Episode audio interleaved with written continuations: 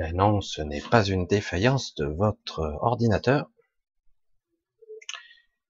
C'est juste que nous entrons maintenant, mais désormais, vers une nouvelle dimension. J'essaie tant bien que mal de régler l'image, la connexion Internet qui vacille, qui monte et qui descend, et je suis à vous. Ça y est, ça vient. Et nous voilà, j'apparais. Petite un, un petit peu différente, mon apparition, mon démarrage. J'ai dû improviser un petit peu, quelques petits problèmes techniques ici et là. Et je m'en amuse un petit peu des fois.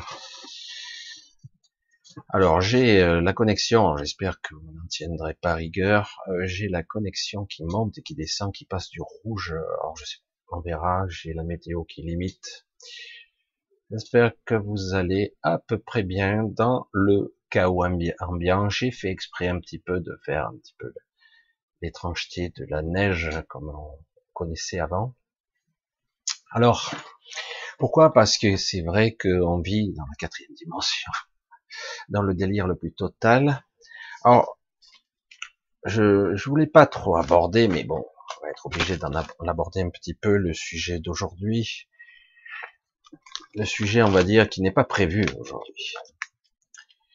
Alors, les élections américaines, notre vie, les mensonges, les tricheries, euh, les usurpations, les aberrations, c'est de plus en plus gros.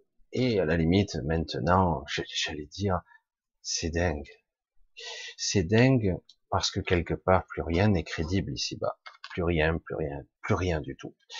On en arrive à une aberration où d'un coup, on a des gens, mais non, c'est tout à fait normal. Bien sûr, c'est comme ça que ça se passe. Et il y a une occultation, un rideau de fumée des médias qui est absolument incroyable. Mais bon, on va continuer à avancer parce que je trouve que plus ça sera gros et plus les gens vont commencer à réagir. C'est très étonnant, très amusant et je crois que c'est la première fois de ma vie que je vois, surtout aux États-Unis, où on voit une allocution présidentielle se faire couper en direct. Je vais passer là-dessus parce que beaucoup de gens vont beaucoup épiloguer là-dessus. Ils ont dû déjà commencer d'ailleurs. Et à la limite, ce soir, on a une soirée assez chargée. J'aimerais aborder, je comptais pas aborder tous ces sujets, et pourtant, visiblement, cela s'impose immédiatement et euh, parce que c'est de plus en plus fréquent. Le premier sujet sera sur les personnes qui se sentent ou qui sont agressées la nuit, cauchemars, perturbations, visions bizarres, ça va par des par des sentiments, des ressentis qu'ils peuvent ressentir des fois au matin, au petit matin, ou parfois dans la nuit. Ils ont comme oublié, mais ils se réveillent avec une fatigue, une lassitude, une souffrance et même un sentiment euh, étrange, étrange.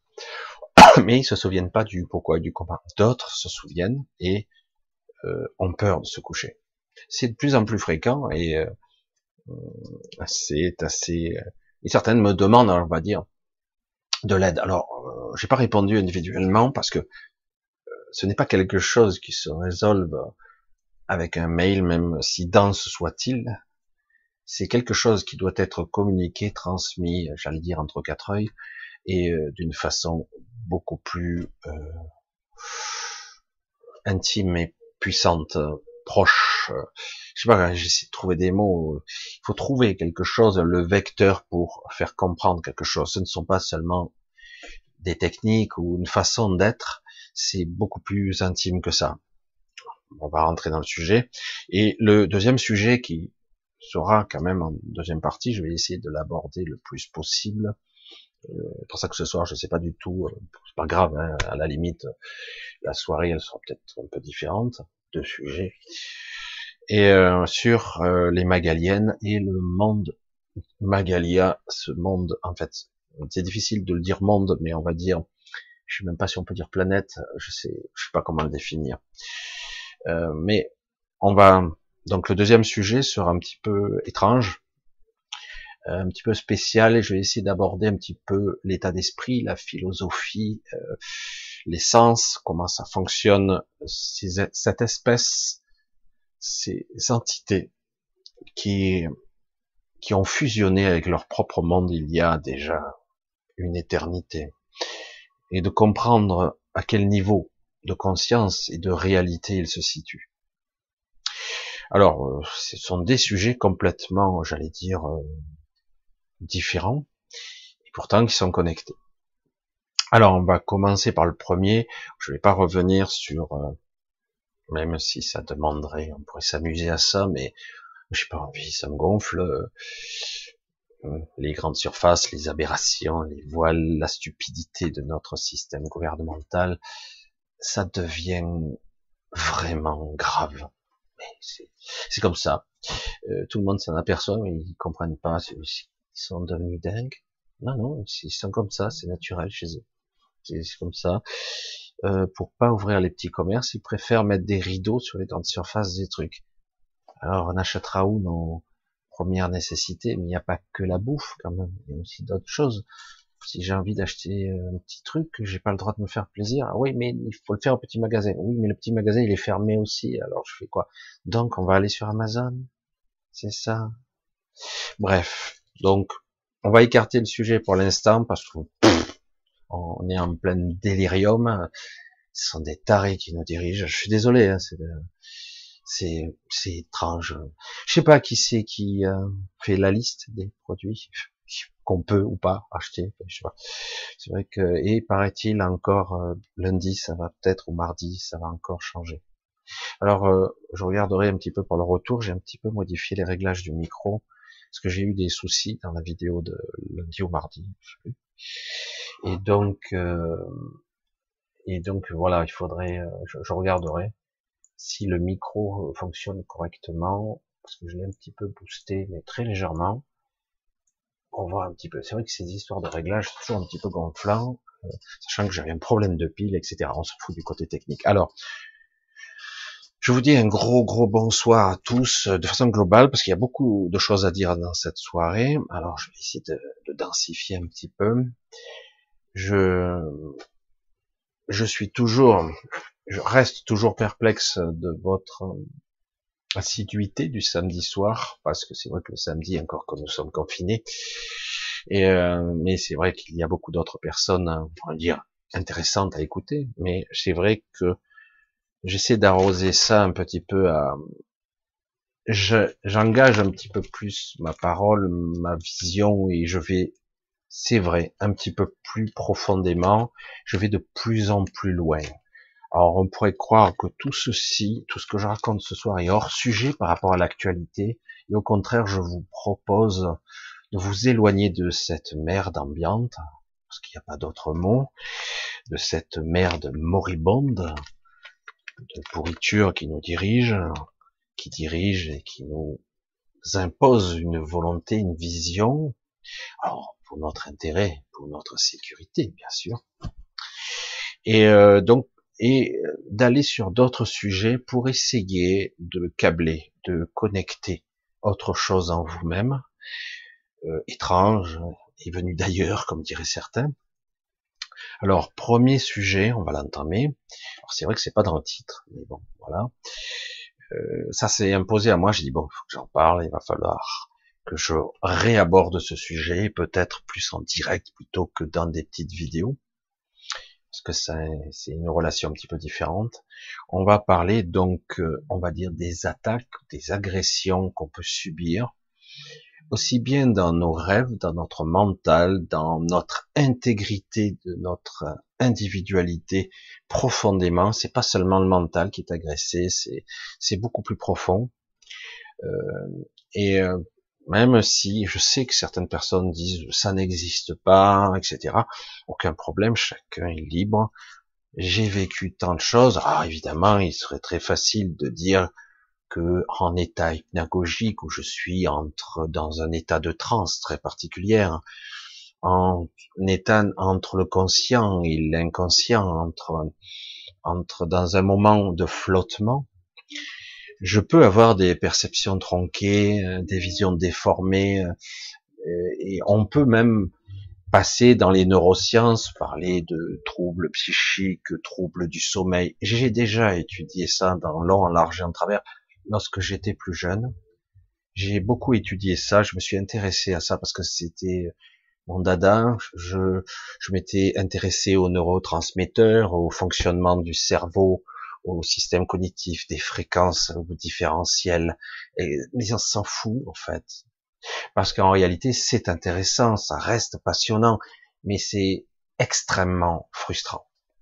Parce que ça ne répond à aucune question fondamentale, réellement. Oui, nous avons un super mécanisme qu'on pourrait interpréter comme étant le cerveau, mais en réalité c'est beaucoup plus complexe que ça.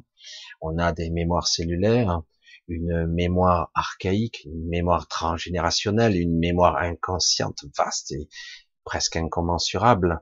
On a une, la mémoire de la matière qui nous compose, la matière aussi bien subatomique, de l'énergie qui compose notre, la matière qui compose notre corps. C'est tout ça, c'est de l'inconscient, c'est des mécanismes, même si c'est le mot inconscient, c'est un fourre-tout. Mais en réalité, c'est vrai que tout ça, on n'en a pas la maîtrise en conscience. Donc c'est extrêmement frustrant.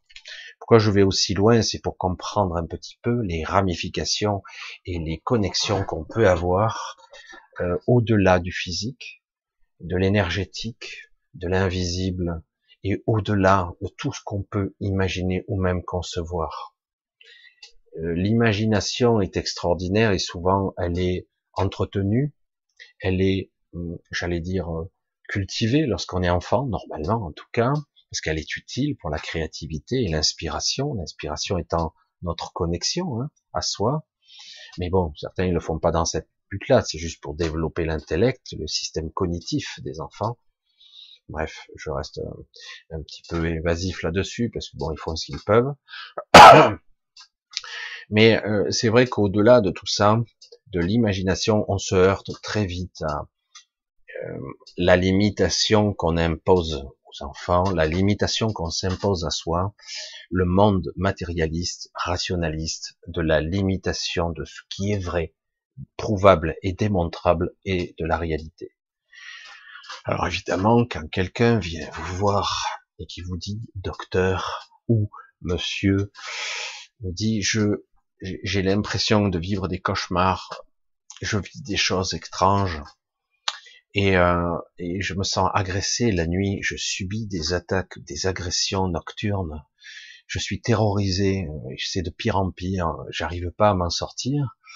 La personne vous regarde avec des yeux comme ça, il se frotte les mains, je dis super, j'ai un cas clinique, un cas psychiatrique. Salut, euh, allô Georges, j'ai un cas pour toi. Ouais, névrose psychopathique, euh, névropathe, etc. Il va te sortir le symptôme de schizophrénie ou etc., etc., quelque part, délire paranoïaque ou que sais-je, ils vont inventer une histoire, et du coup, ah, je, connais un, ami, je vais vous orienter vers lui, il va vous aider. Alors après, on peut être orienté sur les neurosciences, sur les troubles du sommeil, etc., etc., bref. Mais jamais on, on ne peut soupçonner un seul instant qu'en réalité, au-delà des apparences, personne euh, pour une raison X ou Y qui existe, hein, se fait vraiment et littéralement agresser, et que c'est difficile, c'est voire euh, infernal, parce que ça se répète, c'est une torture mentale, même si on a une grande résilience à la peur, à tout ça, euh, tout ça est entretenu, tout ça est très difficile. C'est un cercle vicieux, un cycle infernal qui s'amorce, et après on a du mal à en sortir parce qu'on est tout simplement marqué, traumatisé, tout simplement. Là oui, on est dans des troubles psychiatriques parce qu'après, quand on est marqué et qu'on a dans, on est dans des schémas récurrents, eh ben, on a tendance très vite à se mettre en, mode survie ou en mode euh, défense tant bien que mal, euh, parce que la peur domine, la terreur, voire euh, des réactions incontrôlées. Et oui, après, ça peut devenir un cas psychiatrique pour de bon. Alors pourquoi j'entame ce sujet? Parce qu'il y a beaucoup de gens qui me témoignent ça. Alors je lis vos messages, je réponds pas à tout le monde. J'ai pris du retard, mais je vais essayer de répondre petit à petit. Euh, mais je lis. Et, euh, et je vois que ça se cumule. Beaucoup de personnes en ce moment, en ce moment, euh, sont dans une sorte de malaise, de frustration, euh, en plus de dire merde, il y a des gens qui nous dirigent et qui nous imposent leur vue, sous prétexte de d'un coronavirus ou quelque chose d'autre. Évidemment, il y a une vraie raison rationnelle et tangible. Hein. Et donc, on vous martèle cet argument et on va vous biaiser votre raisonnement, votre système cognitif, on va vous le biaiser en vous disant ah vous êtes coupable sous prétexte que on ne peut pas faire ci, donc on doit faire ça. Et donc quelque part par une logique illogique et aberrante, un peu biaisée, un peu beaucoup, eh ben on vous fait passer euh, des vessies pour des lanternes et on vous dit voilà il y a la deuxième vague, elle va être pire que la précédente, et donc on vous subit, on vous enferme. Donc ça crée pour certains un affaiblissement, une frustration, etc. En plus, en plus pour certains, il y a une, une révélation qui se produit là depuis quelque temps, cette année, on va dire ça. Je sais pas si on peut parler de révélation, mais en tout cas quelque chose se révèle, diffus, pas très net. Certains s'éveillent, et ça tombe juste maintenant. Ah, c'est pas un hasard. Hein. Et du coup, euh, bah, merde, fait chier. Euh, j'aimerais bien m'en sortir. J'aimerais bien avoir la maîtrise de ma vie. J'aimerais faire des choses qui soient proches de moi. J'aimerais. C'est ce que je parle. Je parle à longueur de, vidéo. Je, je, vous fais. Je vous parle d'être juste avec vous-même, d'essayer, de tenter, de d'être vous-même de pas vous conformer forcément au modèle, d'essayer de trouver le compromis. C'est pas facile dans cette société pour être vous-même au plus près. C'est pas simple du tout. Euh, tout est fait pour vous accabler. Et chaque fois que vous essayez d'être, d'aller vers votre aspiration, le, votre cette, cette chose puissante qui peut s'appeler tout simplement la passion, votre passion plus qu'un hobby, hein, c'est une passion. chaque fois que vous aurez envie d'y aller, quelque chose vous retient vers le bas. C'est à la fois des mécanismes inconscients euh, de peur, euh, de doute existentiel, et mais aussi un état, j'allais dire, d'énergie, de vibratoire, on va le dire comme ça, parce que je trouve que c'est assez parlant. Hein. C'est-à-dire que quelque part, lorsqu'on est en basse fréquence, euh, ben forcément, on devient faible, on s'affaiblit, on devient vulnérable, influençable, j'allais dire, on devient de la pâte à modeler et on peut nous faire croire n'importe quoi, surtout dans un état de conscience un petit peu altéré. Alors, euh, je vais pas rentrer dans tout le panel du réel ou du pas réel, euh, de la, du suggestionnable, des propres démons intérieurs qui, qui, émergent, parce que ça arrive aussi, qui remontent à la surface, nos propres peurs, euh, des peurs infantiles, etc. On va pas faire du, du cornélien, j'allais dire, mais en fait, on va pas faire du raisonnement métapsychique. Hein. Euh, mais là, on va parler de si je suis dans un état vibratoire faible parce que je suis en dans une période de ma vie de doute existentiel, de doute réel, de si ce que je fais de ma vie est valable et juste, et que je suis dans un doute en plus de la société qui, qui rend la vie, le futur, les projets, ma projection vers le futur, parce qu'on en a besoin. Le mental est conçu comme ça pour projeter. On parle de projet. Hein j'ai des projets, c'est je projette. Et chaque fois qu'on vous coupe ça, et c'est ce qui se passe, du coup, vous n'avez plus de futur, vous n'avez plus d'avenir. Et pour ceux qui ressentent le doute existentiel de qu'est-ce que je vais devenir, et si j'ai plus de boulot, et si j'ai plus de commerce, et si j'ai plus d'argent, et si les banques sautent, parce qu'il y a si, il y a, ben, il y a le truc sanitaire, mais en plus il y a l'économie peut-être qui va exploser, peut-être les banques, et peut-être si, peut-être ma maison, peut-être la bouffe, peut-être mes enfants. Du coup, il y a un doute existentiel, l'incertitude du futur se précise, c'est c'est déstabilisant. C'est comme si le sol se dérobait sous vos, sous vos, sous vos pieds. Et c'est vrai que c'est très important. Du coup, ben, il y a une perte de repères essentiels, parce qu'on était habitué euh, quotidien. Et avec cette perte, eh ben, plus tout ce qui se passe, la triangulation, maintenant, il y a même danger terroriste. Puis en plus, là-dessus, on rajoute une louche. On dit, ah, il y a la grippe aviaire. Oh, bah, c'est bon. Hein. Ils vont nous sortir bientôt. Et voilà, la semaine prochaine, il y aura la grippe espagnole qui va ressortir. On va nous faire un concentré, un résumé d'un siècle. On va nous le mettre en une fois comme ça. C'est bon, les humains, ils sont bien câblés, c'est bon, ils s'en prennent plein la gueule. Chouette. Et, euh, faut s'en taper le coquillard, mais câblé, quoi, il n'y a rien à foutre. Et euh, mais c'est vrai que quelque part, voilà, on en rajoute une couche et c'est pas terminé. Je vous le dis, c'est pas terminé, ça va encore monter. Et donc il faut s'en battre l'oignon, quoi. Mais je, suis, je suis vulgaire même. Hein, je dis franchement rien à foutre. Quoi. Et vraiment. Et euh, donc il faut continuer. C'est vrai que bon, ils vont quand même impacter, ça va impacter notre vie de tous les jours. On va essayer de projeter autre chose. Parce que sinon, eh ben, vous le vouliez ou non, au niveau égrégore, tout ça, les égrégores, c'est nous. Hein je le dis bêtement, hein c'est nous. Eh ben, ça nous influence. Euh, des fois, vous vous levez le matin, vous êtes, waouh, j'ai dormi. Pourtant, bon, c'est un peu bizarre, mais entrecoupé, euh, je me suis réveillé 30 fois, mais j'ai dormi, mais je me lève fracassé, quoi. J'ai pas de jus, je, suis à plat. Certains avec un sentiment de malaise, un sentiment étrange, indéfinissable, comme s'il s'était passé quelque chose et que vous ayez oublié, mais vous sentez pas bien du tout. Et d'autres euh, vont se réveiller, mais avec euh, la peur au ventre, euh, voire recroquevillés, comme ces personnes qui sont traumatisées par la terreur nocturne, parce qu'ils ont subi des agressions, mais c'était cauchemardesque, c'était réel. Est-ce que je deviens fou ou folle? Qu'est-ce qui se passe? Est-ce que c'est réel? Qu'est-ce que la réalité? Alors je vous le dis parce que moi je l'ai vécu pendant des années, des choses un petit peu difficiles, euh, mais aussi de belles choses. J'ai eu beaucoup plus de belles choses que de mauvaises, mais de temps à autre j'avais des trucs, euh, c'était du sérieux quoi. Hein, et j'ai été une bonne partie de ma vie terrorisé, franchement, terrorisé et euh, et il m'a fallu pas mal de temps pour euh, essayer de domestiquer cette peur. Domestiquer. Pas dire que j'avais pas peur, mais ça, devenait plus contrôlable.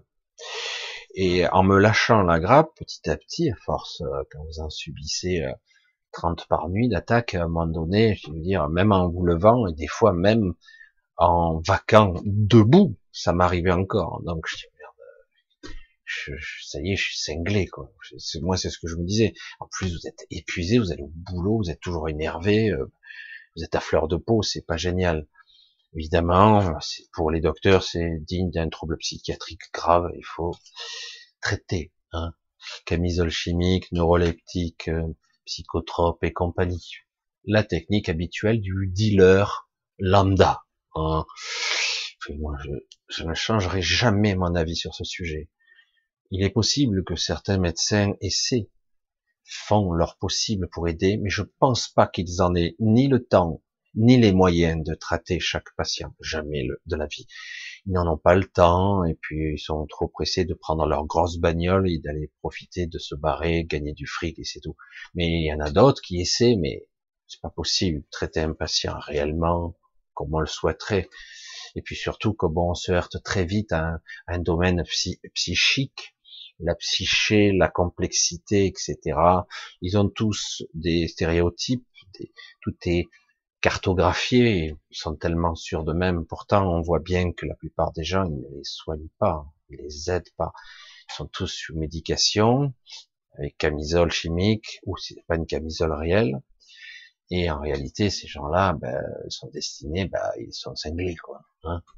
Mais jamais ils diront ça. Hein. Ce sont des troubles la personnalité, ou des troubles, des névroses, comme tout le monde, mais plus ou moins graves. Voilà. Alors, la nuit, parfois, il se passe des choses. Il suffit que vous soyez affaibli. Et en ce moment, évidemment, votre système immunitaire est agressé. Lorsque j'étais jeune, chaque fois que j'allais être malade, je le savais, j'avais des cauchemars horribles. C'était pas des cauchemars conventionnels, je le savais plusieurs jours à l'avance. Chaque fois que j'allais avoir un problème, une maladie qui va me clouer, euh, j'ai eu la, ça fait rire à tout le monde, mais j'ai eu la rougeole à 27 ans. Ça a l'air bête comme ça, mais la rougeole à 27 ans, c'est du sérieux. Euh, quand on est enfant, ça passe comme rien. Hein. Mais quand on a 27 ans, euh, je suis allé au boulot, j'étais sur les genoux. Moi, je, je m'arrêtais pas en plus. Puis bon, le lundi de la semaine suivante, il a bien fallu que je m'arrête. Quand je vous regarde devant le miroir, que j'étais rouge de la tête aux pieds, il ne restait plus que des ronds, je veux dire de peau de couleur normale. Ah, c'est quoi ça? Et après, j'ai compris, j'ai tilté, mon neveu avait eu la rougeole il y a trois semaines, j'ai reconnecté, j'ai dit, ah ouais, ça va, c'est bon, j'ai compris. Même si j'avais perdu l'odorat, le goût et compagnie, oui, c'est du sérieux, mais bon, une semaine, c'était terrier. J'ai rien fait du tout, le corps euh, s'est défendu tout seul. Mais voilà, à l'époque, euh, on ne faisait pas peur, à moins d'un petit virus qui passait quand même. On disait, bah ouais, t'as la rougeole, écoute, tu restes à la maison, tu es contagieux pendant toute la période et puis après c'est fini. Voilà. Bref, c'est vrai que tout ce processus de euh, parfois on sait à l'avance qu'on va être malade parce que votre mécanisme, votre psyché, tout son système vous va essayer de vous le dire à sa façon, par des visions, par. Un malaise, quelque chose existentiel très profond qui vous tenaille, qui travaille depuis des semaines, qui vous tord les tripes, qui vous angoisse, mais vous faites semblant de vivre comme ça va quand même, ça va vous, vous abaisser en vibration, ou baisser en énergie, en luminosité, je vais le dire comme ça. Vous allez baisser. Et euh, jour après jour, jusqu'au moment où, eh ben là, ça commence à, dysfonctionner, vous avez plein de signaux d'alerte qui passent par tous les biais, euh, synchronicité, vous les regardez pas, vous n'êtes pas alerte, vous êtes plongé dans votre ténèbre, dans vos ténèbres. Et euh, après, bon, ben, il y a des avertissements qui viennent par les cauchemars, par les visions symboliques ou oniriques, hein, donc les rêves tout simplement. Et on s'en souvient pas toujours bien. Et puis, ah putain, ce rêve de merde, c'est pas agréable. Jusqu'au moment, ben, vous finissez par attirer des scories, des entités, etc. Et oui, non, ça n'existe pas. Ah, ah, ah, et oui, c'est plus facile de dire ça. Et puis certains, ils sont tellement intelligents, ils disent que rien n'existe. Je dis bon, ok, pas de problème. Hein. Chacun fait son truc. Moi, j'ai vécu des agressions. Certains docteurs vous dire ah ben non, les traces, c'est lui qui les a faites. Même celles dans le dos. Ah bon, parce que dans le dos, quand même, c'est difficile. Sais. Et puis en plus, les traces de main sont plus grasses que les miennes. À l'époque, elles étaient énormes. Mais bon, Hein, on rentre pas dans les détails. Non, non, mais oh, c'est pas grave. Toujours, il y a toujours une explication logique d'après certains scientifiques. Et euh, donc, c'est de ça qu'il s'agit. On peut être dans un état de, ben, de décompensation. On est dans un état de dépression particulière. Et du coup, on devient vulnérable, on devient une proie facile, facile la nuit. Vraiment, on devient une proie très facile. C'est très difficile. Et vous avez toutes sortes d'entités qui peuvent vous agresser la nuit. Or, c'est pas forcément des entités très puissantes. Hein. Mais comme vous êtes faible, eh ben, vous allez les entreapercevoir. Votre champ de perception n'arrive pas bien à les appréhender, mais vous allez quand même les, parce que votre système d'alerte va essayer de se défendre malgré tout, parce que vous avez un système de survie quand même, qui le mental, il fait ce qu'il peut, et vous allez, vous allez les entreapercevoir. C'est pas très net, et euh, il va essayer. Et plus ça va, et plus il va voir, parce qu'après un vrai traumatisme fort et violent, après, vous vous, vous calez. Hein. Le, système de survie vous dit, allez, là, euh, tu te boostes à 300%, qui t'a pété le, pété quelque chose à l'intérieur, et euh, il y a des personnes qui ont vécu des agressions nocturnes, qui avaient du sang qui coulait par les yeux. Pourquoi? Parce que les yeux essaient de polariser, essaient de s'adapter à quelque chose qui ne peut pas être, qui n'est pas forcément dans le spectre habituel de sa vision, j'allais dire son spectral, sa, bande de fréquence. Et, euh, et, donc, il y a certaines personnes se réveillent avec des, larmes de sang, quoi.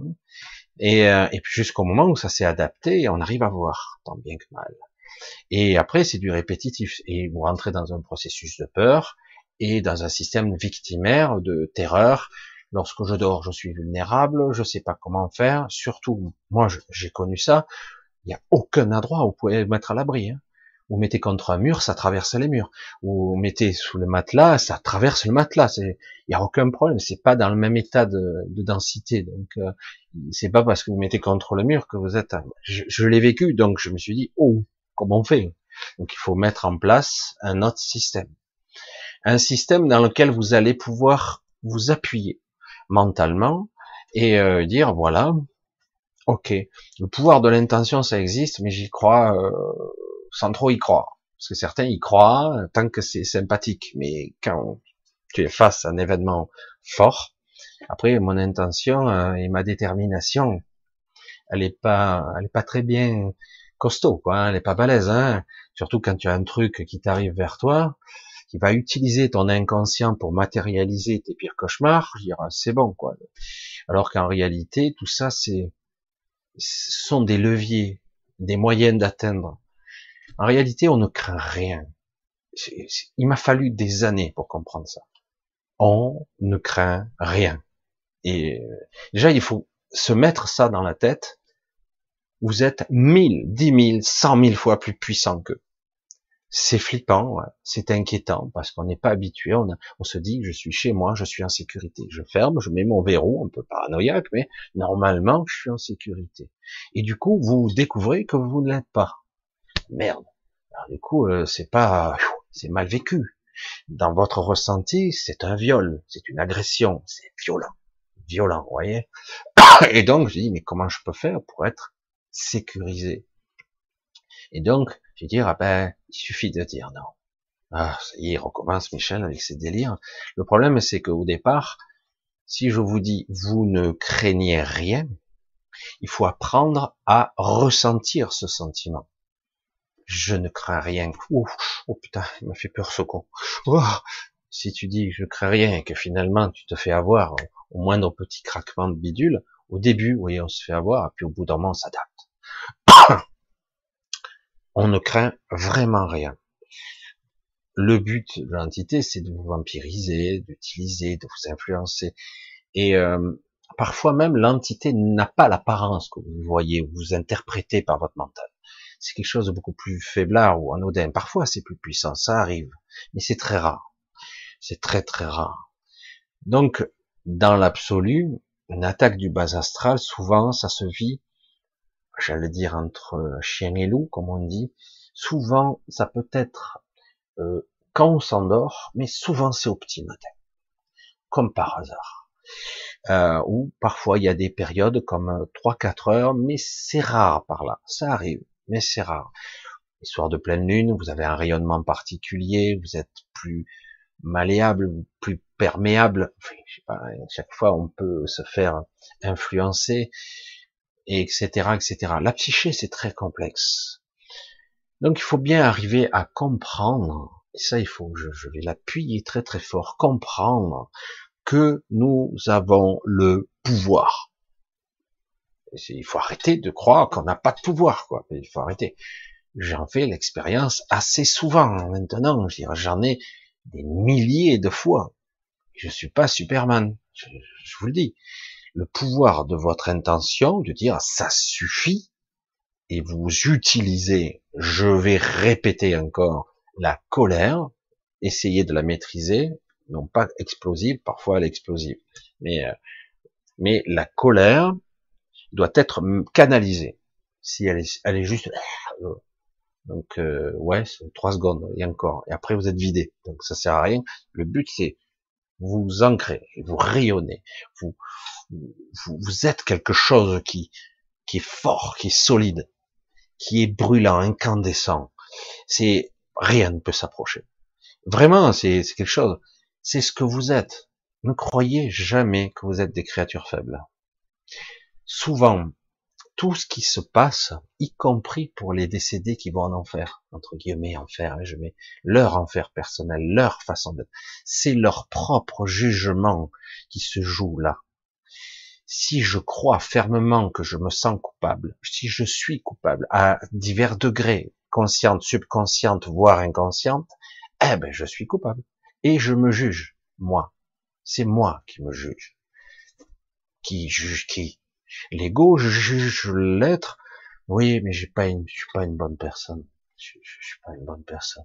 Donc quelque part, je ne mérite pas. Et, euh, et c'est tout un mécanisme de merde qui a été entretenu, qui a été nourri euh, par cette éducation. Je répète le mot de merde, parce que ah ben je sais pas bon à l'école, je sais pas si euh, puis je, mon père me frappait. Je dis pas de ça pour moi, hein, c'était pas mon cas, mon, mon père me frappait pas. Mais je veux dire, si quelqu'un se fait frapper parce qu'il n'est pas bien, etc., ben il va emmagasiner des données de j'étais pas bien, donc c'est normal. Oui, c'est vrai, j'en souffrais beaucoup, j'en veux à, mais quelque part, je le méritais. Et tous ces mécanismes de croyance font que c'est programmé, comme une machine, une machinerie très complexe. Et puis après, vous pouvez créer votre petit enfer personnel ici sur Terre, c'est-à-dire autoflagellation, vous avez une vie à la con, que vous méritez, super. Hein et en plus, euh, si en plus euh, une période particulière comme on vit actuellement, de doute existentiel, d'incertitude, futur incertain, hein, c'est le moins qu'on puisse dire, ah ben là encore plus, ça Il suffit qu'en plus au sein de la famille, du couple ou même de la famille complètement, il y a des conflits répétitifs. Eh ben vous vous affaiblissez jour après jour jusqu'au moment, eh ben là vous êtes face à vos pires cauchemars et vous allez attirer toutes sortes de choses à vous. Facile, vous êtes une proie. Je mérite. Il y a la pancarte en haut là. Vas-y, attaque-moi quoi. Presque c'est comme ça. Hein Alors qu'en réalité, il suffit de dire non. Ça suffit. Stop. Alors au début, ça marche pas bien parce qu'on teste votre détermination. Vous entendez ce que je dis? Souvent, ils disent, mais ça marche pas bien, euh, le nom, il marche pas bien. Oui, parce qu'au départ, lorsqu'on vous avez quelque chose qui vous agresse et vous êtes encore dans un état de, peur relative, eh ben, on va vous, on va tester votre détermination. Elle va marcher 15 euh, secondes, 3 minutes ou 5 minutes, et puis après, ah, recommencer. Donc, euh, c'est bon. Donc, on va tester encore et encore, jusqu'au moment où vous êtes capable d'attaquer vous-même. Moi, j'attaquais hein, littéralement. Moi, j'étais, je, je, plaisante pas avec ça. Hein. J'ai dit, euh, moi aujourd'hui, euh, si quelque chose m'emmerde, je ne fais pas de quartier. J'en ai rien à foutre. Pas sans mon autorisation. Est-ce que c'est clair? Et moi, c'est la pancarte, elle est en gros. Hein. Si tu t'approches de moi, je te dégage. C'est clair. Tu ne viens que si tu es invité.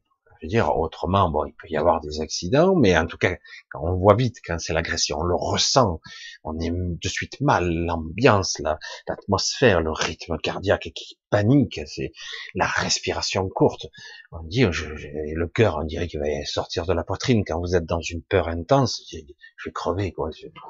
Et euh, donc c'est clair qu'à un moment donné, oh, ça suffit, quoi. Non? Donc tout ce qui s'approche sans mon autorisation et qui m'agresse, c'est dégagé. J'expulse, je pourris. Si je peux même détruire, je n'aurai pas d'état d'âme. C'est la pancarte est là. J'ai un système qui est bien conçu pour ça. Des fois, je suis plus faible et je me fais agresser encore et je dégage. Certains disent, je n'arrive même pas à crier, je n'arrive même pas à bouger, je suis même parfois paralysé. Évidemment, selon au stade de votre sommeil où vous êtes, vous êtes troublé, dans un trouble du sommeil. Hein. Là, c'est vraiment troublé. Hein, trouble en anglais, comme on dit souvent, le trouble, c'est aussi les troubles, tous les problèmes. C'est pas seulement le trouble, c'est aussi tout ce qui est euh, qui va pas, quoi, qui marche pas, qui fonctionne pas. Et donc, vous êtes, quand vous êtes dans cet état-là, eh ben, du coup, eh ben, vous, vous êtes vulnérable. Hein. La fonctionnalité d'un système de défense fait que il faut créer un système qui ne soit pas lié à votre conscient. donc il faut le, créer. Moi, je crée des observateurs. J'ai dit avant de me coucher, dit bon, ben, euh, je parle à moi-même, hein, carrément aussi. Bon, tu surveilles qu'il n'y ait pas de souci, hein, parce que l'inconscient et des parties de nous sont toujours aux aguets. Pour ceux qui voyagent en astral, ils le savent très bien. Hein. S'il se passe un truc, chez vous, quelqu'un qui tape à la porte, un problème, un bruit suspect, vous êtes réveillé dans la seconde. Hein? Vous êtes pas bien, mais vous êtes réveillé. Euh, donc ce système, il existe déjà. Mais il suffit d'y mettre un petit peu plus de conscience dedans. Un petit bout de vous. Dire voilà, maintenant tu surveilles. La vigilance et en place mon système. Si je suis troublé pendant une phase de sommeil où je suis en phase paralysée, en phase onirique, par exemple, lorsque je suis en train de rêver, normalement, euh, il y a une, un hormone qui vous paralyse les muscles. Alors certains ça marche partiellement, d'autres complètement. C'est vrai que c'est délicat parce que certains ils donnent des coups à leurs partenaires parce que dans la nuit ils sont pas cette paralysie du sommeil. Donc ils sont agités, ils donnent des coups ils donnent des coups. Et euh, dans certains cas, vous vous réveillez brutalement, c'est l'inverse. Vous êtes complètement paralysé et incapable de sortir un son. Alors ça, euh, je l'ai déjà dit, mais je vais le répéter ici. Pour ceux, pour ceux qui se sentent impuissants, paralysés, etc., vous pouvez hurler dans votre mental. Mais il ne s'agit pas de hurler pour hurler. Dans le hurlement, c'est une arme. Vous focalisez. C'est waouh, tu dégages quoi. C'est c'est le cri qui tue. Moi j'avais je l'avais appelé comme ça, le cri qui tue, du hurleur, hein, un petit peu comme dans les X-Men, je sais plus, c'est il y avait le hurleur. Et euh, et donc le son. Euh, le son n'est pas forcément l'arme ultime. On n'est pas sur un plan forcément très physique. Vous pouvez mentalement hurler. Vous déployez tout simplement de l'énergie comme ça. Mais il faut la focaliser. C'est dégage quoi. Et, euh, et c'est vrai que je vous le dis, comme au début c'est imprécis, c'est un petit peu mal foutu, vous affaiblissez, vous n'arrivez pas à maîtriser, eh ben donc quelque part, l'une ou plusieurs entités vont tester votre détermination, votre soumission. Encore, le mot est lâché. La, la soumission, l'acceptation et euh, toujours ce système d'obéissance qu'on nous a tant appris depuis notre naissance parce que nous sommes de petites créatures où on nous prépare constamment à cette fameuse acceptation de ce qu'on nous demande. Donc l'obéissance, c'est le test ultime. Nous avons ce gros défaut qui peut être une qualité, mais je trouve que c'est un défaut, moi personnellement. Faut laisser ça au libre arbitre véritable qui a été usurpé. Hein. Donc euh, le, consentement, euh, c'est pas ça. Hein. On prépare au consentement. Non, moi je dis, on prépare. C'est plus du consentement là, c'est de la soumission. Hein, je suis désolé. Donc tout ça, ça s'apprend et ça se met en place petit à petit. Et tout ça passe par le biais d'arriver à contrôler peu à peu sa peur, parce que derrière, je vais le répéter, vous ne craignez rien. Tout est basé sur un mécanisme de peur. Il n'y a que ça comme arme en face que ça, rien de plus. Et euh, si vous n'avez pas peur, si vous avez peur, mais ça dure qu'une seconde, ça va. Après, vous reprenez le contrôle et euh, ça y est, c'est fini. Vous redevenez vous-même, vous vous centrez. Ça redevrait impuissant. Votre système de défense automatique est là. Ils peuvent plus s'approcher. Évidemment, si vous maintenez votre peur, mais chaque fois, répétez-vous sans arrêt en boucle. Vous ne craignez rien. Eux ont tout à craindre, par contre parce qu'ils viennent pour vampiriser ou faire des choses. Et euh, mais vous, vous pouvez les vider littéralement de leur énergie, eux aussi d'ailleurs. Mais vous pouvez le faire. Vous pouvez les vampiriser, les dégager, les expulser, les torturer même. Hein. Moi, ça m'est arrivé. Je faisais ça quand j'étais jeune. Je le regrette aujourd'hui. J'emprisonnais moi les créatures carrément. Je les enfermais dans des cages et je les torturais quoi. Hein. Parce que comme je souffrais moi-même, à la fin je me vengeais. Et, euh, et je le faisais, hein, je, je, maintenais la pression, je, je faisais euh, souffrir. Et je dis non, c'est pas sain non plus, c'est pas bon. À un moment donné, c'est le réflexe. Quand vous avez souffert toute votre vie, des années durant, vous avez tendance à faire œil pour œil. Et au bout d'un moment, je dis bon, c'est pas utile. Euh, voilà, tu dégages. Mais maintenant, euh, ça suffit. Voilà. Si vous approchez, je vous dégage. C'est tout. Voilà, J'ai pas besoin de torturer, etc. Mais c'est vrai qu'on s'aperçoit que par le mental, on peut modéliser, créer, engendrer, quitte à se faire prendre de l'énergie, autant matérialiser dans l'éther, dans l'astral, des choses, des choses qui peuvent. C'est de l'entraînement et c'est réel. Alors je sais pas si ce sujet va vous intéresser ou pas. Je sais que ça concerne que très peu de gens. Certaines ont du mal à adhérer avec ce genre d'idée. C'est pas grave. Mais je vous garantis qu'entre le monde du cauchemar et le monde de l'astral, il n'y a pas grand, il y a pas grande différence. Par moment, on est entre deux mondes. Quand on parle de d'hypnagogie, de cet euh, état de flottement entre sommeil et, éveil, on va dire entre les deux, vous êtes entre les deux, là vous êtes à la fois beaucoup plus sensible, aussi réceptif, vous êtes dans une transe particulière, vous êtes d'ailleurs dans un bombardement, moi j'appelle ça, euh, lorsqu'on le maîtrise, le flux, parce qu'on peut accéder à des informations là. C'est souvent en état d'hypnose, mais c'est très particulier ça, c'est très rapide, c'est c'est très, parfois c'est pas agréable parce qu'on n'a pas le contrôle de, du flot d'informations. Alors ça peut être des bruits, ça peut être des images, on se rend même pas compte des fois qu'on voit des visages, on voit toutes sortes de choses et que c'est pas, c'est énorme ce qu'on voit. Et mais dans ce stade-là, souvent on est un peu vulnérable, comme par hasard, parce qu'il y a, c'est un petit peu l'entre-deux. On n'est pas sorti, on n'est pas rentré, on n'est pas encore dans le monde du rêve, on n'est pas encore dans l'astral, parce que qu'on le veuille ou non, tout le monde sort la nuit, consciemment ou pas. Et donc quelque part, il s'agit de reprendre le contrôle. Je peux être faible, physiquement et être puissant intérieurement. Et euh, ça se travaille. Ça se travaille, ça se motive. Il faut remettre un peu des protocoles en place, de la même façon qu'il faut réapprendre à respirer, reprojeter sa, sa conscience. Hein. C'est-à-dire qu'en gros, respirer, c'est la vie. Hein. Boire aussi. Mais la respiration, c'est absolument phénoménal, la puissance qu'il y a par la respiration c'est euh, tout maître en art martial, vous savez, très bien qu'il y a la visualisation, le travail, la technique, mais aussi l'inspiration, la respiration, qui peut bloquer ou créer un système ou d'attaque ou de défense, ou les deux à la fois. Et, euh, et par la respiration, on peut développer énormément de puissance. Faut, et alors que souvent, quand on est dans l'émotionnel, on bloque. On est comme si d'un coup tout se resserrait autour de votre cœur-poumon. Hein, il y a même des douleurs parfois, douleurs cardiaques, des douleurs pulmonaires. On a l'impression que tout va s'écraser tellement que c'est comprimé. Alors qu'au contraire, il faut ouvrir. J'ouvre, j'ouvre.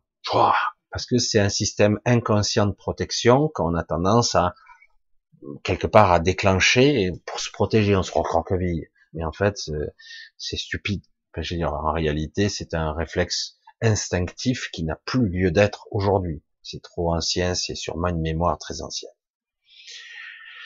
Voilà, ben j'ai parlé un bon petit moment sur euh, là-dessus, j'espère que ça va aider. C'est vrai que je pourrais encore développer, mais euh, je pense que déjà vous avez un petit peu quelques pistes pour essayer pour travailler, pour ceux que ça concerne. Mais ça peut être utilisé pour beaucoup d'autres choses, pour la maîtrise de soi simplement. Hein. La respiration, la canalisation, Lorsque j'inspire, j'inspire du prana, qu'importe le terme, si vous n'êtes pas croyant, vous inspirez de l'énergie, vous inspirez du divin, vous inspirez, c'est énorme, l'inspiration, c'est quelque chose. Et dans votre inconscient, lorsque vous ouvrez vos poumons, vous ouvrez à la vie aussi. C'est plutôt que si vous comprimez, c'est la mort. Comme par hasard, euh, le coronavirus et d'autres coronavirus, c'est une maladie euh, pulmonaire quelque part. Il n'y a pas que ça, hein, mais ça s'attaque surtout aux branches. Ça peut être veineux, mais en tout cas, c'est problème respiratoire essentiellement, même si ça s'attaque aussi au cœur. Hein. Et euh, mais euh, d'autres et comme par hasard, le cœur, c'est c'est les sentiments, les poumons, c'est beaucoup plus subtil, c'est des sentiments qui sont liés à la vie, à la mort, hein, parce que c'est existentiel, c'est c'est la première inspiration, le bébé qui, qui l'ouvre comme ça, ah oui, il se met à crier, euh, et on dit à la fin de votre vie, il a donné sa dernière inspiration, ce dernier souffle, on dit, c'est ça. Et vous voyez, c'est très imagé, mais c'est très programmé en nous tout ça. C'est vraiment lié à la vie et à la mort. Donc, ouvrez au contraire. C'est le paradoxe de ce que vous croyez dans votre instinct, c'est qu'au lieu de comprimer, il faut ouvrir. C'est l'inverse. On a toujours ici un monde programmé inversé. La force, c'est d'ouvrir. La force, c'est de rester debout, de rester. Euh, et la colère peut être canalisée, pas sous la forme habituelle hystérique. Hein, L'hystérie, c'est pas bon du tout. Mais la colère peut être canalisée comme une force. Je le revendique je le revendique, je le dis fermement et réellement, je l'ai déjà dit, je le redirai, je m'en suis aperçu, la colère canalisée, je vous garantis que si vous êtes agressé en astral, on vous approche pas, parce que vous avez une rayonnance qui est c'est dévastateur. On s'approche pas de vous. Si vraiment euh, vous êtes dans une colère euh, contrôlée, vous êtes puissant. Hein. C'est certains individus, entités qui peuvent exister euh, dans l'astral qui sont dites négatives, mais en fait qui sont souvent ou des gardiens ou des reptiliens, etc. Mais qu'importe. Quand vous vous êtes vous faites agresser, en fait, ils ont très peur de cette colère-là. C'est une colère très spéciale. Si on apprend à la contrôler, c'est vous, ne pouvez pas être approché. C'est carrément, hein, c'est waouh. C'est comme s'ils étaient devant un micro-ondes, ils se font euh, exploser la, la citrouille. Quoi, hein. Donc c'est c'est très puissant. Et en plus, si vous la projetez, c'est une arme. Mais euh, ceci, vous pouvez pas le maintenir éternellement. C'est une énergie aussi. L'émotionnel peut vous consumer. Vraiment, vous consumez de l'intérieur. C'est pour ça que la colère doit être canalisée. Ça devrait s'apprendre. Pendant longtemps, je n'arrivais pas à l'exprimer parce que dans ma famille, mon père était colérique, je l'avais tendance à l'être, et je savais que par la colère, des fois, c'était dévastateur, on cassait tout, on casse les meubles, etc. On a du coup, euh, lorsqu'on est adulte, après, par la suite, on a tendance à bloquer la colère, et c'est pas bon, c'est pas bon du tout. Voilà, on va essayer de clôturer euh, le sujet numéro un ce soir, qui était intéressant, et on va passer à un autre sujet. C'est pour ça que j'ai essayé de faire danse, euh, de compacter quand même, parce que je pense que j'ai pas loin d'une heure, peut-être 50 minutes de, ce sujet-là, essayer d'aborder. J'ai peut-être oublié des trucs, mais bon, je pense que euh, pour l'essentiel, j'ai dit certaines choses quand même qui pourraient apporter de l'aide. Sachant que tout ça, tout ceci est un apprentissage, c'est une, en conscience, on peut reprogrammer ce que nous sommes. Vraiment, on peut petit à petit. Ça se fait pas en, en deux, trois jours, mais ça se fait, ça se pratique. Et au bout d'un moment, on s'aperçoit qu'on arrive à contrôler sa peur et même l'utiliser. Parfois, on se fait surprendre euh, et du coup, ah, putain. Et bon, c'est normal. Mais après, très vite, on reprend le contrôle parce qu'autrement, eh ben, biologiquement parlant, physique, physiquement, c'est très dur. Euh, la peur, ça, ça vous épuise. C'est une oppression. C'est, je vous dis, le cœur, le poumon, la respiration, il y a tout qui souffre. Hein, c'est très très délicat. C'est pour ça que se dire avec conviction et sincérité, je ne risque rien. Tout ce qui va, c'est m'agresser un petit peu et me vampiriser surtout. plus je me sens vulnérable, plus je suis vulnérable. Et donc, même quelqu'un qui est sur un fauteuil roulant, qui est complètement handicapé, au contraire, bien souvent, il développe ses aptitudes mentales, psychiques ou métapsychiques. C'est énorme. Euh, il y a des gens qui sont paralysés, ils sont capables de projection de conscience hallucinante. C'est pas la majorité, mais certains le font sans même s'en rendre véritablement compte. Ils n'en sont pas sûrs. Parce que comme le physique, c'est une prison, le corps est une prison, du coup, euh, parfois, ils arrivent à transcender cette prison de chair et de d'os, on va dire comme ça, une prison, un corps, et ils arrivent à s'échapper, ils projeter leur conscience à l'extérieur. Certains développent, euh, d'autres développent plus sur un plan euh, d'un autre niveau. Euh, un, certain Hawkins, Stephen Hawkins, avait développé son, son intelligence, son intellect, parce qu'il avait mis toutes ses ressources. C'est comme ça qu'il fonctionnait, toutes ses ressources dans son mental, parce que le corps pour lui était d'une inutilité totale. Voilà, il restait plus que la vue, le reste était paralysé de la tête aux pieds. Du coup, son mental s'est développé. C'est pas parce que c'était un génie, c'est parce que quelque part, dans son mécanisme, il a mis toute la puissance qu'il avait dans son cerveau dans son, dans son système analytique. Mais certains vont être beaucoup plus dans un système spirituel ou euh, ailleurs. Chacun se, calibre à d'autres niveaux. C'est très étrange, hein, comme on dit simplement certains qui perdent un sens, on développe les autres. En fait, c'est pas que les sens sont plus développés, c'est qu'on est beaucoup plus attentif. Hein, c'est tout. Euh. Certains, quand on vous dit à quelqu'un euh, qui est aveugle, il dit, ben, il arrive à lire avec les doigts en braille. Et oui, pour lui, il reconnaît quand il y a deux points, trois points, alors que toi, tu es là, euh, ouais, il y en a un, deux, tu mets, tu mets trois plombes pour arriver à lire trois lettres, quoi. Alors que lui, il te fait ça, il est aussi vite que toi, quoi. Parce que quelque part, il y a une visualisation, il y a une interprétation, le mental s'adapte. Du coup, il y a une association euh, mentale touchée, le, le toucher se développe. Parce qu'autrement, ben, pourquoi faire toucher J'ai juste besoin de sentir le verre, j'ai juste besoin de sentir la, la, la souris, j'ai pas besoin de plus. Par contre, si vous êtes aveugle, vous avez besoin de plus de ressources pour vous, vous géolocaliser, vous, pour utiliser les outils, pour exister, pour faire des choses. Vous avez besoin de beaucoup plus de perception. Le toucher, l'audition, euh, c'est énorme. Le goût aussi d'ailleurs. L'odorat pour quel, pour ceux qui sentent. Alors du coup, alors du coup, on se dit il développe. C'est pas qu'il développe, c'est que son cerveau s'adapte. Et il s'est dit j'optimise. Et c'est pareil pour tout.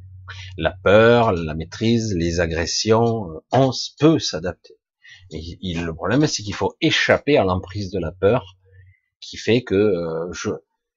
C'est un paradoxe, tu vois. Tu te dis, euh, je suis bloqué ou terrifié par la peur, complètement paralysé, tétanisé, et je dis, ouais, mais là, quand tu es dans cet état-là, tu sens-tu puissant ou puissante face à une agression? Ben non, au contraire, c'est pire, parce que je suis complètement tétanisé.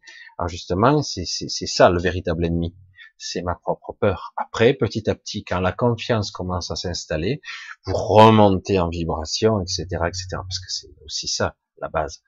Et euh, je vais rajouter juste et finir et clôturer là-dessus parce que c'est important. Beaucoup de gens disent, je vais pas reprocher ça, si vous élevez votre vibration, vous êtes au-dessus de la merde, entre guillemets, vous planez au-dessus, vous êtes à une fréquence de millions au-dessus de tout, vous êtes euh, inapprochable, inattaquable, etc. Alors c'est vrai pour les petits trucs, mais je vous garantis que vous pouvez vous faire attaquer quand même par autre chose.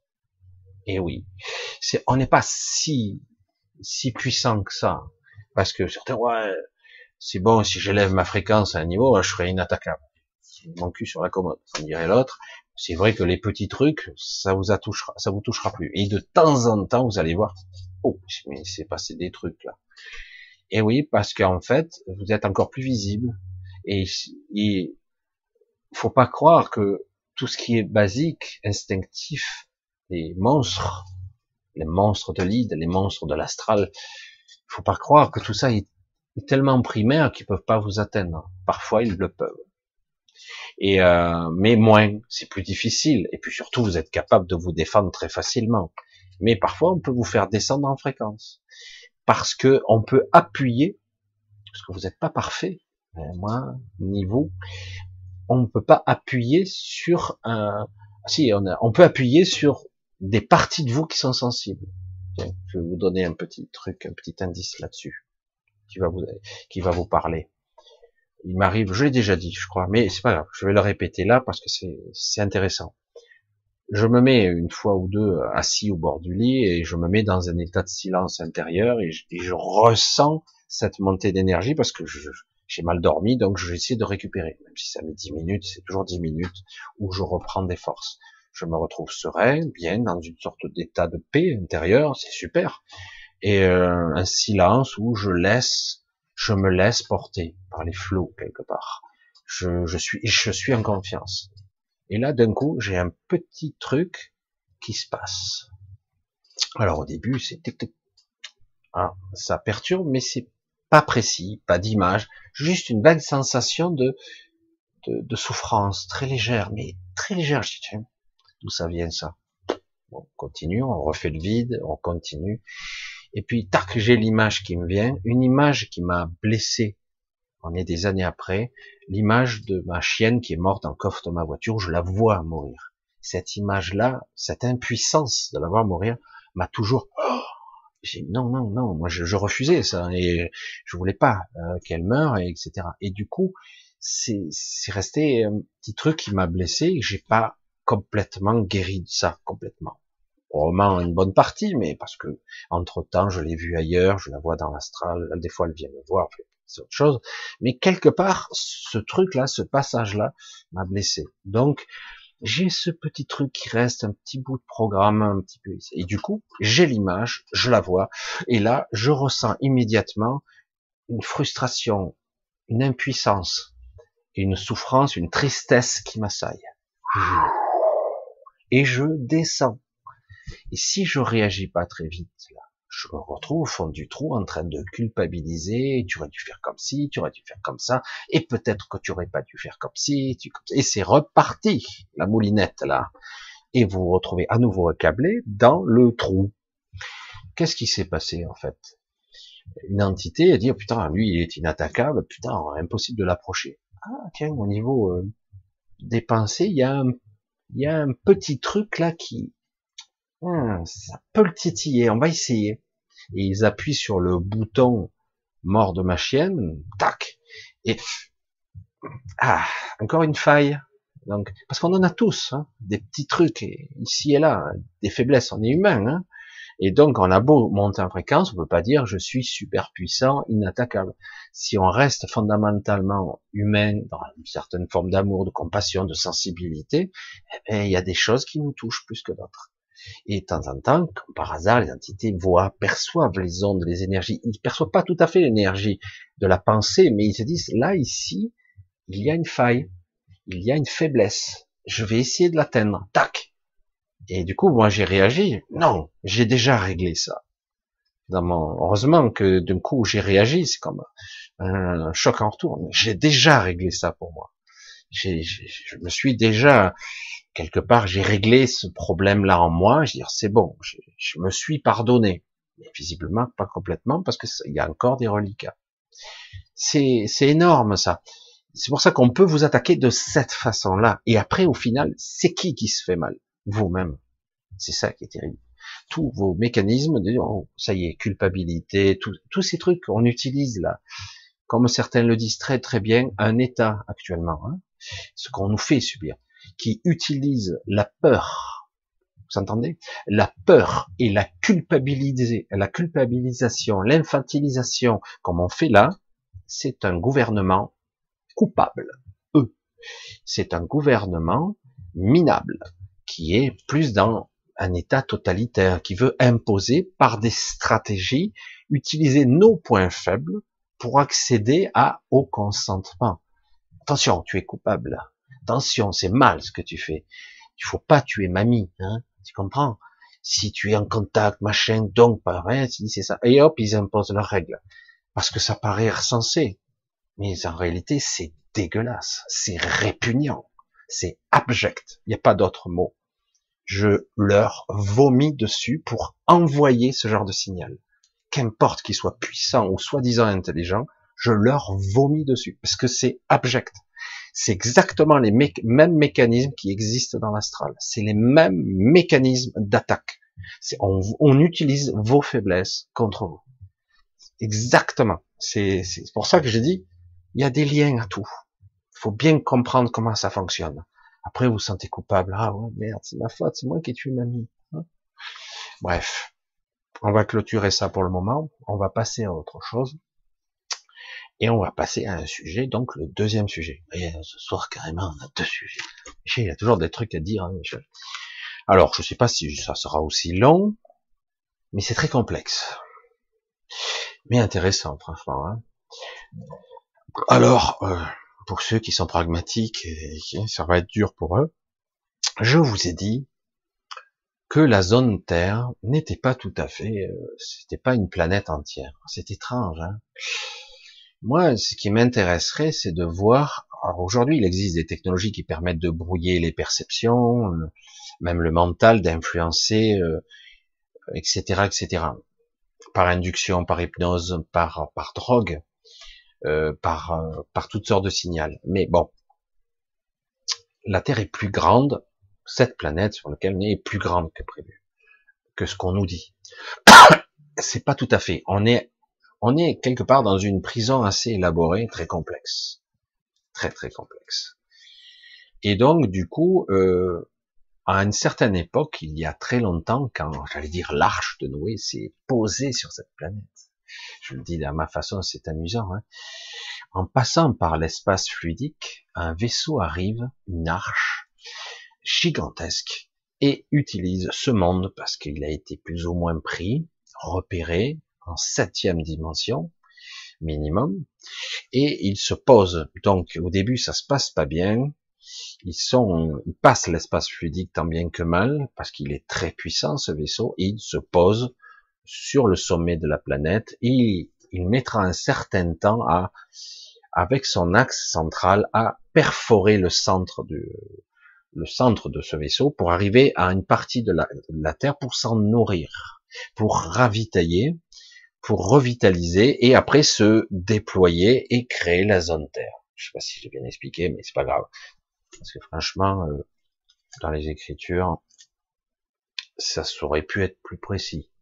L'arche de Noé, il mettait, il a mis un couple de chaque euh, animaux. Je dis putain, elle est grosse l'arche. Hein. Et oui, elle est grosse, elle est gigantesque. C'est un vaisseau spatial. Merde, c'est dingue. Et en plus, euh, c'est non seulement ils ont stocké euh, des animaux vivants, mais aussi de l'ADN, évidemment, d'animaux, de créatures vivantes, des Homo sapiens, etc., etc. Donc, au-delà de cette zone, euh, de ces envahisseurs qui arrivaient sur cette planète, eh ben, euh, il y avait des gardiens. Des gardiens, ce sont des créatures qui sont aquatiques, qui ressemblent entre des serpents et des dragons. Je sais pas comment on pourrait les. Elles sont très très grandes. Elles font plus de 1000 mètres de long. Ce sont, des créatures gigantesques qui vivent dans des profondeurs incroyables. Et ces créatures ont la capacité, elles sont très évoluées très anciennes, beaucoup plus anciennes que ce monde-là, parce que ce monde-là a été créé il y a que 67, je, je crois, environ 67 millions d'années. Mais non, Michel, tu te trompes. La Terre a 4 milliards 700 millions d'années. Bon, ok. Je vous dis, ça, en fait, ce monde-là, dans une autre densité, existe depuis environ 67 millions d'années. Croit ce qu'on veut. Et euh, donc, c'était surtout, euh, il y a, c'est assez étrange. C'est une planète avec beaucoup d'océans, mais beaucoup de continents. Et surtout, elle est gigantesque. Il y a à la fois euh, de la surface et de l'intraplanète. Il y a énormément de cavités, de structures à l'intérieur de cette planète qui sont gigantesques. Donc, euh, au cours des, des millions d'années, s'est développé euh, certaines existences, certaines vies, formes de vie. Certaines sont, euh, euh, j'allais dire animales, d'autres plus végétales, mais en grande partie, c'était normalement toutes sortes de créatures, mais non prédatrices. Il n'y avait pas cette prédation qui existe aujourd'hui, constamment de survie. Les créatures qui étaient les gardiennes, en attendant que le maître des lieux, parce que le maître des lieux n'est plus là, peut-être que j'y reviendrai un jour, euh, celui qui a créé ce monde, on va dire. Et euh, donc, les gardiens qui sont en fait, sont, ces créatures ne vivent pas totalement là, réellement. Elles vivent sur un autre monde qui est un monde complètement aquatique, pratiquement peu de choses peut-être deux, trois montagnes qui dépassent, mais c'est tout, qui existe de l'autre côté du soleil, toujours caché. C'est une planète identique, presque identique en taille et en masse, à part que c'est une planète aquatique, où eux, ces créatures existent depuis des milliards d'années. Je plaisante pas, hein, des milliards d'années. Et donc elles sont extrêmement évoluées. Et elles ont la capacité de voyager à travers les tunnels subspatiaux. Et elles peuvent se déplacer euh, d'une planète à l'autre. Waouh Je me attends, elles n'ont pas de vaisseaux spatiaux. Non, non, c'est pas comme ça que ça fonctionne. C'est ça qu'il faut arriver à raisonner différemment. C'est là où je veux en venir. Pour protéger ce monde, je vais résumer, elles ont cloisonné ce monde en huit zones différentes, où il y avait déjà des entités, des créatures végétales, des créatures végétales, et des créatures animales, et voir que euh, parfois même des zones où il n'y avait pas grand-chose, mais qui, qui est indispensable à l'équilibre du monde. Mais du coup, ça a été euh, comme fractionné en des zones dimensionnelles et euh, inatteignables pour même des technologies, des êtres très évolués, inatteignables. Voilà, donc, je continue, huit zones. Euh, actuellement, les humains ont réussi à construire une ville entière hors zone Terre. Une ville assez grande, gigantesque, pour ça qu'ils en ont rien à foutre si la Terre, la zone Terre était détruite, puisqu'ils ont déjà une étendue de terre assez vaste quand même, mais qui est euh, pratiquement aussi grande que la, le trois quarts des États-Unis en surface. Je sais plus comment ça, la surface exacte, mais euh, ça fait une belle surface. Et d'un autre côté, ils ont accès à une petite zone, et c'est tout. Ils n'ont pas réussi à, aller beaucoup plus loin. C'est derrière la barrière de glace, pour ceux qui, qui connaissent un petit peu. C'est après. C'est pas pour rien que c'est bien, bien, bien protégé. Évidemment pour une élite d'enfoirés, hein, euh, de pourriture moribonde qui, qui eux euh, font se créent une société pour eux parce que ce sont des êtres supérieurs et que nous nous sommes du bétail. Voilà, c'est dit. Vous voyez, tout est lié, hein, tout se relie, qu'on le veuille ou non. Donc, quelque part, donc on a ces créatures qui viennent de temps en temps pour superviser et réalimenter le système pour qu'il ne puisse pas aller plus loin, même si cette planète est vampirisée par ce, truc énorme qui est plus un vaisseau qui, qui est là depuis des milliers d'années, qui est là, où il y a une zone de laboratoire, une zone expérimentation génétique qu'on a appelée l'Éden. L'ADN, le laboratoire, qu'importe le terme, et il y a toute une, la zone Terre. La zone Terre qui est très étendue, et comme vous le savez. Hein. C'est assez, euh, complexe, voire à imaginer. Et donc on a ce monde-là, et il a été demandé donc il y a peu, mais le, peu, le temps et l'espace, une façon à redéfinir, demander à une espèce qui pourtant ne rentre jamais en contact avec les autres civilisations, une espèce très ancienne, probablement aussi ancienne que les êtres belliqueux qui nous bouffent qui, nous vampirise actuellement, archonte et voire des miurges, aussi anciennes, c'est le peuple des Magaliennes. Un peuple de de femmes, je dis ce sont des femmes, mais en fait c'est difficile de les calibrer, de dire que ce sont des femmes, on va dire d'essence féminine, on va le dire comme ça, parce que dire des femmes c'est un raccourci biologique, c'est pas du tout vraiment comme ça qu'on pourrait l'exprimer. Habituellement, ces créatures vivent dans un monde gigantesque, encore plus grand que notre planète. C'est une planète gigantesque qui existe hors du continuum. C'est très délicat à dire, qui arrive à exister parce que justement, cette planète a un tel niveau de conscience, difficile à, à visualiser, qu'elle est capable d'échapper à toutes les technologies existantes, soi-disant les plus puissantes qui existent dire que vous pourriez la chercher pendant un million d'années, vous ne la trouverez pas. Parce qu'elle ne veut pas être perçue et visible. Alors il y a d'autres mondes de ce type-là, un peu moins sophistiqués, j'allais dire, un peu moins évolués, mais qui sont dans notre galaxie des civilisations qui sont occultées, très avancées, qui pour l'instant observent ce qui passe. Ils n'interviennent pas pour l'instant. Mais ils sont pas du tout contents parce qu'il y a beaucoup d'altérations qui se passent actuellement, beaucoup de désobéissance. On en arrive à des aberrations.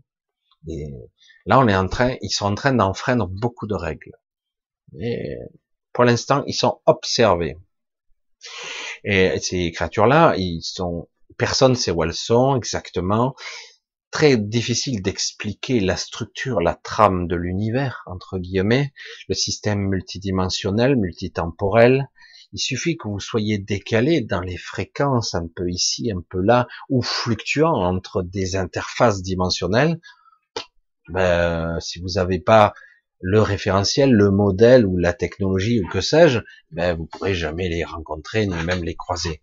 Mais pourtant, certains individus, des civilisations très avancées elles aussi, ont parfois été en contact plus ou moins directement mais euh, pas plus que ça.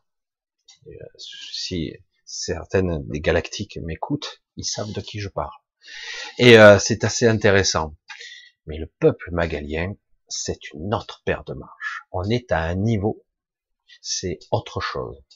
Si on devait parler de déesse, de Dieu, là, c'est c'est incommensurable. Hein, on a quelque chose qui est construit sur autre chose. On a la démonstration pure que on peut créer une essence à la fois collective et individuelle qui fonctionne et qui a fusionné avec la nature, avec le monde qui existe, fusionné complètement leur essence, leur corps, tout, et qui a atteint un paroxysme presque évolutif qui est incommensurable pour nous, qui dépasse notre entendement. Des êtres multidimensionnels qui existent et cohabitent sur plus de 130 dimensions simultanées. Donc quelque part, où, quand, comment les communiquer avec eux, on ne sait même pas comment. Ils parlent du futur, du passé, on sait même plus parce qu'ils sont capables de communiquer sur plusieurs plans simultanés. C'est assez euh, déconcertant et on n'arrive pas à le modéliser. Nous, c'est, on comprend pas vraiment. Du coup, ils sont invisibles, imperceptibles et ils sont capables. Normalement, ils n'empiètent pas. Ils font ce qu'ils ont, enfin, vaquent à ce qu'elles ont fait et elles n'interfèrent pas. On a l'exemple parfait d'une civilisation, si on peut appeler ça une civilisation, de créatures, d'entités qui ont démontré que l'évolution spirituelle pure, sur une base de, de, simplicité, de, d'harmonisation, de symbiose et de fusion avec la nature, qui rend les êtres les plus puissants, probablement les plus connus, les plus puissants qui soient. Et pourtant, les entités qui, qui vivent au centre de notre galaxie, c'est du costaud, hein. c'est des êtres énergétiques, c'est du costaud. Là, là, on a affaire à des entités très très puissantes, capables de dévaster des galaxies entières si elles le souhaitaient. Hein. Mais, mais là, on a affaire à des entités de notre ordre, aussi anciennes, d'une autre colonie, hein, font partie des douze colonies de base. Certains me disent, en fait, on m'entend dire 13 c'est pas la première fois que je le dis, on a parlé de 13 colonies, mais on ne sait pas ce qui est devenu la 13e. Certains émettent comme hypothèse qu'elles auraient quitté ce royaume. Voilà, je reste là parce que j'en sais rien en fait. Mais donc on parlera des 12 colonies, des 12 royaumes, c'est la même c'est la même projection en fait. Hein. Et euh, donc on a donc des entités qui sont la démonstration même la démonstration même qu'elles ont atteint un niveau d'intelligence, de maturité spirituelle, de puissance de création, de manifestation mentale, psychique, métapsychique, de transformation, de transmutation, une puissance mentale qui défie tout ce qui peut exister. Pour ceux qui me suivent, pour les autres, je vous ai dit qu'il existait sept niveaux à peu près, mais c'est faux, c'est pas tout à fait exact, mais sept niveaux mental référencés par les galactiques, les EC, EC1 à 7, mais il existe des EC 7 plus, c'est-à-dire, mais c'est le maximum connu possible pour des êtres biologiques, physiques, d'atteindre. Sinon, il y a un décrochage de la réalité. Ils sont obligés de quitter le monde de la matière ils passent à un autre niveau d'existence. Ils ascensionnent, tout simplement. C'est-à-dire qu'ils sont des êtres où ils ont des capacités mentales, c'est autre que l'influence et la distorsion par l'induction mentale. C'est beaucoup plus complexe que ça. Ça va jusqu'à la modification et l'altération de la réalité. Je me connecte à ce qui m'entoure. Je peux le modéliser. Hein. On arrive à une puissance de création qui est énorme. Ben là, les magaliennes, accrochez-vous, on, ça a été déterminé à un moment donné, de façon empirique, qu'il dépasserait le niveau 13. Mais c'est impossible. Certains disent c'est une impossibilité. Ils disent il dépasse le niveau 13. Sachant que le niveau supérieur est le carré de celui inférieur. Je sais pas si vous voyez, hein, c'est exponentiel. Hein. C'est euh, fois, fois lui-même, etc. Donc vous voyez un peu le niveau ah, qu'est-ce qu'elles peuvent faire Tout. Tout ce qu'elles désiraient. Aujourd'hui, quelque part, elles sont interférées parce que ce qui se passe ici se passe aussi ailleurs. Il y a certaines choses qui se passent ailleurs, parce qu'il n'y a pas que la colonie de la Terre, il y a aussi la colonie de Mars, il y a d'autres endroits, et ça se passe, et ça commence à irriter beaucoup de personnes, ce qui se passe, parce que ça irradie des mauvaises zones, on va dire, des mauvaises choses pour ce royaume. C'est pour ça que la triangulation de ce système triangulaire d'énergie est en train de se mettre en place. Mais en attendant que tout ça se synchronise, il va falloir un soutien. Donc elles sont intervenues, c'est un miracle. Les magaliennes commencent à se manifester, elles prennent pour ceux qui ont une apparence physique, l'apparence physique qui leur correspond pour communiquer. Elles n'ont pas d'ego, donc elles sont pas là pour vous écraser ou quoi que ce soit. Elles sont pas là pour dire je suis supérieur, vous êtes des pauvres cons, des misérables. Pas du tout. Au contraire, elles sont dans le respect de tout ce qui vit, tout ce qui existe, tout ce qui est connecté à l'esprit. Et un respect total. Donc, elle va soutenir. Elle dit parce que ça suffit, quoi, quelque part. Et donc, dans une des zones Terre qui est assez grande, elles ont, j'allais dire terraformé, un endroit dimensionnellement qui, qui sera beaucoup, qui se rapproche un petit peu de l'environnement magalien, c'est-à-dire un environnement végétal, euh, très peu animal, pratiquement pas animal du tout, où euh, le mode animal, je vais le dire comme ça parce que j'ai plus d'informations donc je peux le dire. Euh, on a tendance à parler de protéines, de nous, nous sommes des êtres ben, dans des corps animaux, d'animaux, quoi. Hein. nous sommes des êtres biologiques, etc. Ben, il peut exister des créatures avec des corps végétaux. Ben, comment je pourrais le dire autrement Mais euh, comme si j'avais mon corps était végétal, si j'étais une plante. Euh, ah bon? Avec des yeux Ouais, ouais. Pourquoi pas Mon mode de fonctionnement serait différent, mais voilà. Donc, on a créé cet espace sous cette forme-là euh, c'est difficile de le détailler exactement, et ça sera pour normalement transitoire. Mais ce transitoire peut durer plusieurs siècles, voire plusieurs millénaires. Hein. Mais bon, certains individus sur cette zone Terre devront peut-être passer par ce cap-là, et il faudra, pour passer dans cette zone-là, se déshabiller de leur corps biologique pour réemprunter un nouvel, euh, nouveau corps. Euh, il faudra être prêt ça ne veut pas dire que tout le monde ira, ça veut dire que certains ont cet esprit de la nature. Ils sont des jardiniers, ils sont proches de la nature. Et ces gens-là auront tendance à être là-bas. Et euh, voilà. C'est très difficile à concevoir cette symbiose avec la nature et la ressentir, la vivre, la, la, vibrer en soi. Hein. C'est-à-dire qu'il n'y a plus de différenciation. Hein. C'est-à-dire j'ai la sensation d'être un individu, mais j'ai aussi la sensation de tout ce qui m'entoure. Là, on est connecté vraiment en conscience et non pas cette déconnexion qu'on a aujourd'hui. On a l'impression que la nature est séparée de nous et c'est pas le cas. On est connecté, mais on n'en a pas conscience. On a l'impression d'être séparé. Alors que lorsqu'on sera dans cette zone-là, les êtres qui y vivront auront parfaitement la sensation d'être un individu, mais aussi en même temps la sensation de la connexion à tout ce qui existe, à mère nature, comme certains pourront l'appeler, etc., etc. Donc ils en auront parfaitement le sentiment et la sensation. Donc c'est comme ça que ça fonctionne. C'est très élaboré et très subtil, c'est même magnifique.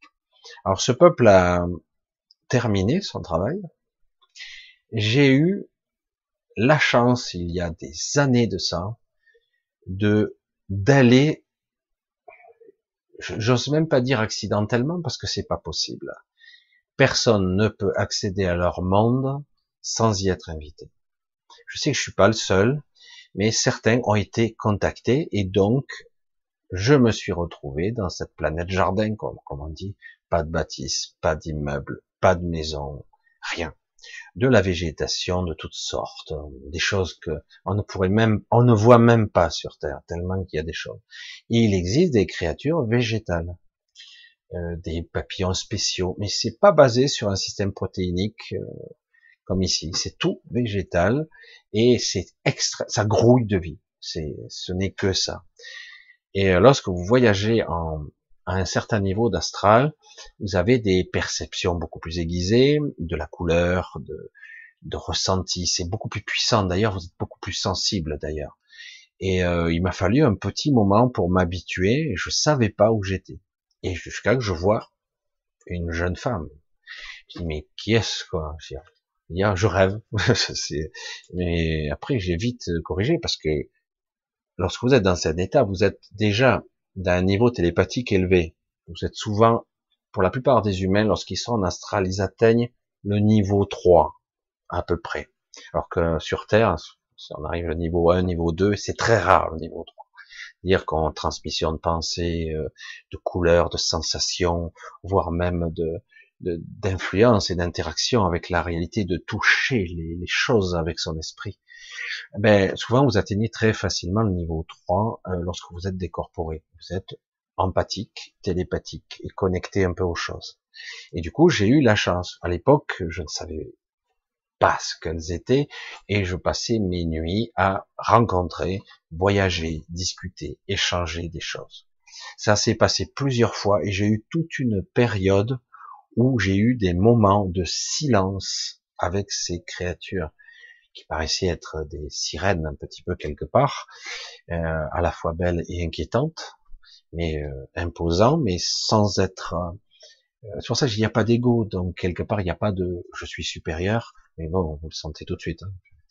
Vous sentez l'écart, Et surtout que nous, on a été bridés, on est avec des corps ici, même si nous avons des essences pour certains d'anciens, parce que certains d'entre nous, nous sommes des anciens aussi, mais nous avons été déclassés quelque part, même si nous, nous, nous allons, nous tendons vers redevenir ce que nous avons été. C'est ce que, et c'est pour ça que j'ai été contacté, on a eu des grands moments de silence où je ne comprenais pas ce que je faisais là. Et en fait, c'était juste, euh, sans le savoir, j'avais des remises à jour, des façons de penser, des façons de raisonner. J'étais recalibré, quoi, quelque part. Et, puis surtout, ça me permettait de me ressourcer. Et j'ai pu accéder à ce moment, je parle de pas mal d'années en arrière, j'ai pu accéder du coup à des vieux souvenirs, de l'époque des douze royaumes, etc., etc. J'ai pu accéder, etc. Donc quelque part, c'était les premiers contacts, puisque je fais partie des premiers contacts qu'il y a eu il y a des années avec ces entités. J'ai jamais su où ce monde se trouvait, s'il est dans notre galaxie ou ailleurs, et est-ce que d'ailleurs, s'il était dans la galaxie, est-ce qu'il pourrait se déplacer? Je ne sais pas.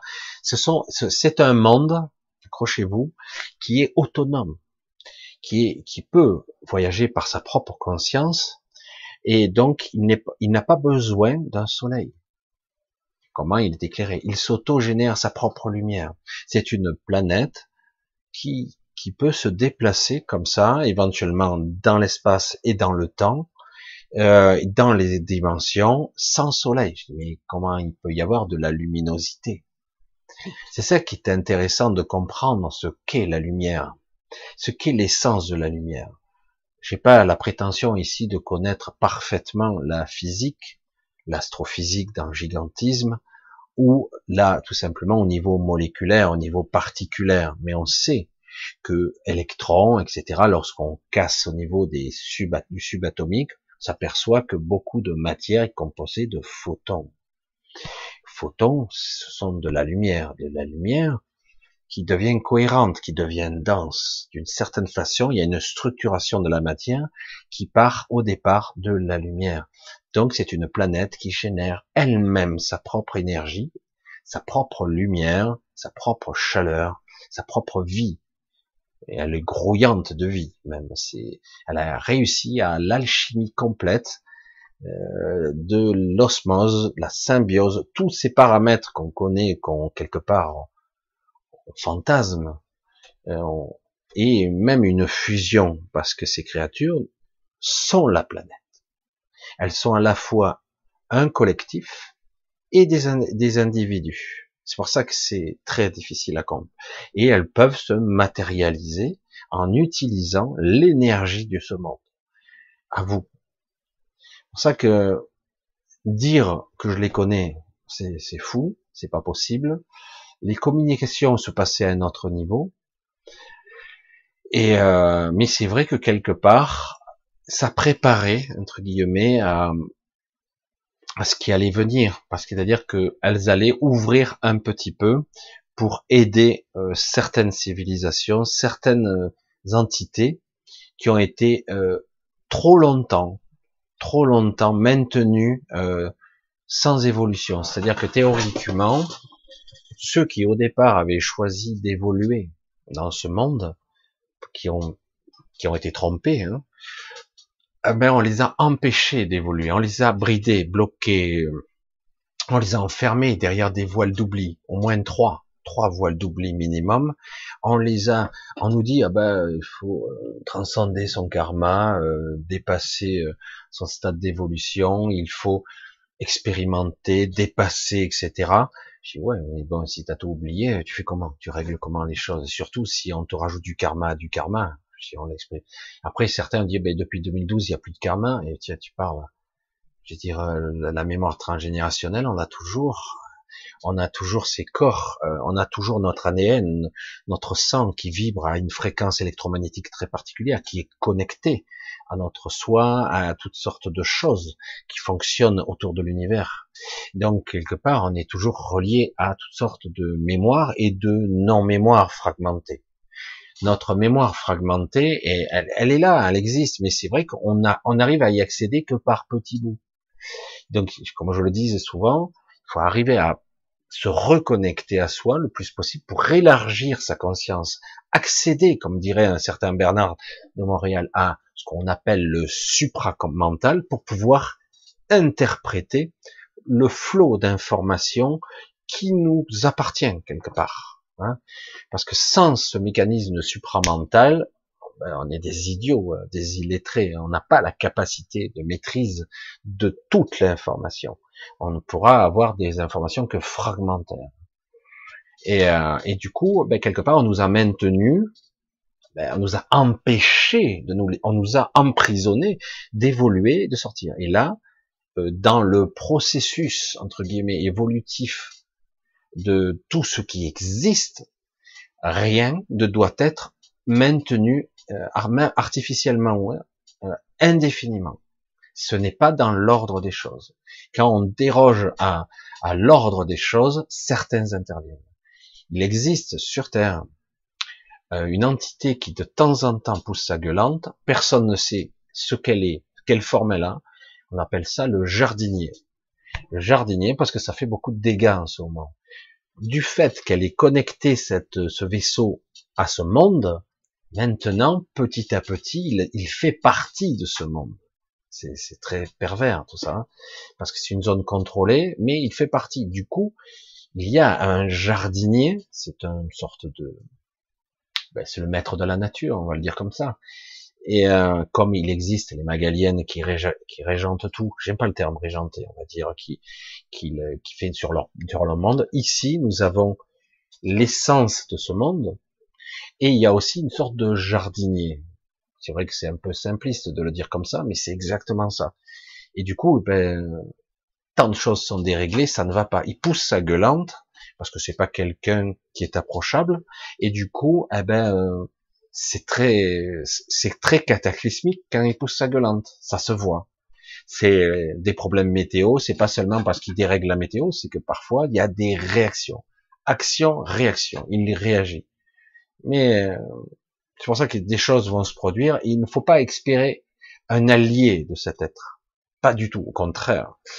Euh, lui, à la limite, il voudrait bien nous rendre service. C'est-à-dire, en gros, il balaye toute forme de vie belliqueuse et voilà, on balaye tous les parasites, et y compris les bons et les mauvais, c'est pas grave, puisque de toute façon, euh, ce que nous sommes, notre essence, est pas immortelle, mais elle, est, elle a une espérance de vie de milliards d'années, quoi. Hein. Donc, parce que ceux qui disent que nous sommes éternels, c'est un gros baratin. Hein, mais en fait, on a une espérance de vie de milliards d'années, et pour continuer, nous devons forcément euh, fusionner avec autre chose. Il nous faut, par symbiose, intégrer quelque chose d'autre pour continuer à avancer. Si nous attendions pas, si nous, on nous stoppe dans notre évolution, on risque de, disparaître. Et en plus, on involue. Et du coup, on, on, on crée des ondes, des ondes qui sont très mauvaises pour tout le système, parce que tout connecté, tout est tout est imbriqué. Et, du coup, ben, certains interviennent. Je ne sais pas toujours comment l'expliquer, c'est pas toujours évident, et certaines entités interviennent. Pas toujours, hein. certains c'est en collaboration, d'autres ils sont, ils sont pas contents, c'est pour ça que c'est très particulier. Le monde dans lequel on vit devient, je trouve intéressant, parce qu'on commence à voir des êtres, des créatures, des entités, alors qu'on n'en avait jamais entendu parler, elles ont toujours été là. Toujours. Voilà, je pense que j'ai un peu clôturé. C'est vrai que parler des Magaliennes est fascinant. Je sais pas réellement qu'est-ce que je pourrais en dire de plus, mais c'est vrai que ces, ces êtres, on pourrait le dire comme ça, sont vraiment euh, la vision qu'on a, les créatures qui sont capables de te démontrer à tout le monde, le mec, la tronche comme ça, et te dire, vous voyez, ces créatures, ces êtres très évolués vous démontrent par A plus B que la technologie est une aberration. C'est juste une phase d'évolution, mais à un moment donné, on est censé abandonner la technologie au profit de l'évolution personnelle. Les connexions physiques, métapsychiques, biologiques, la symbiose de notre être, de notre essence, la compréhension de ce que nous sommes par-delà le physique, par l'esprit, par le soi, et comprenez, ils sont vraiment la quintessence de la démonstration vivante de la technologie n'est pas l'objectif ultime. Il n'est pas l'évolution ultime, parce qu'elles existent depuis des milliards d'années.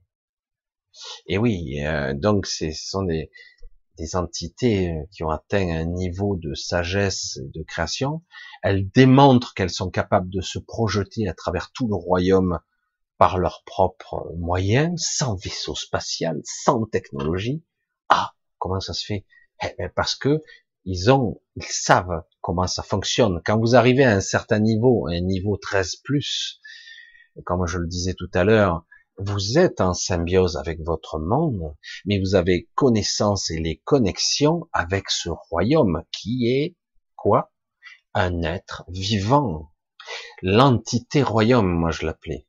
C'est pas nommable, hein c'est pas quelque chose qui se nomme. Le royaume est une entité elle aussi. Et oui. Et donc du coup, on peut euh, appréhender, se déplacer par l'esprit. C'est chaud. Hein Alors certains diront oui, on utilise les Merkaba. Oui, ça dépend les dimensions, les interfaces, les réalités, le niveau dimensionnel.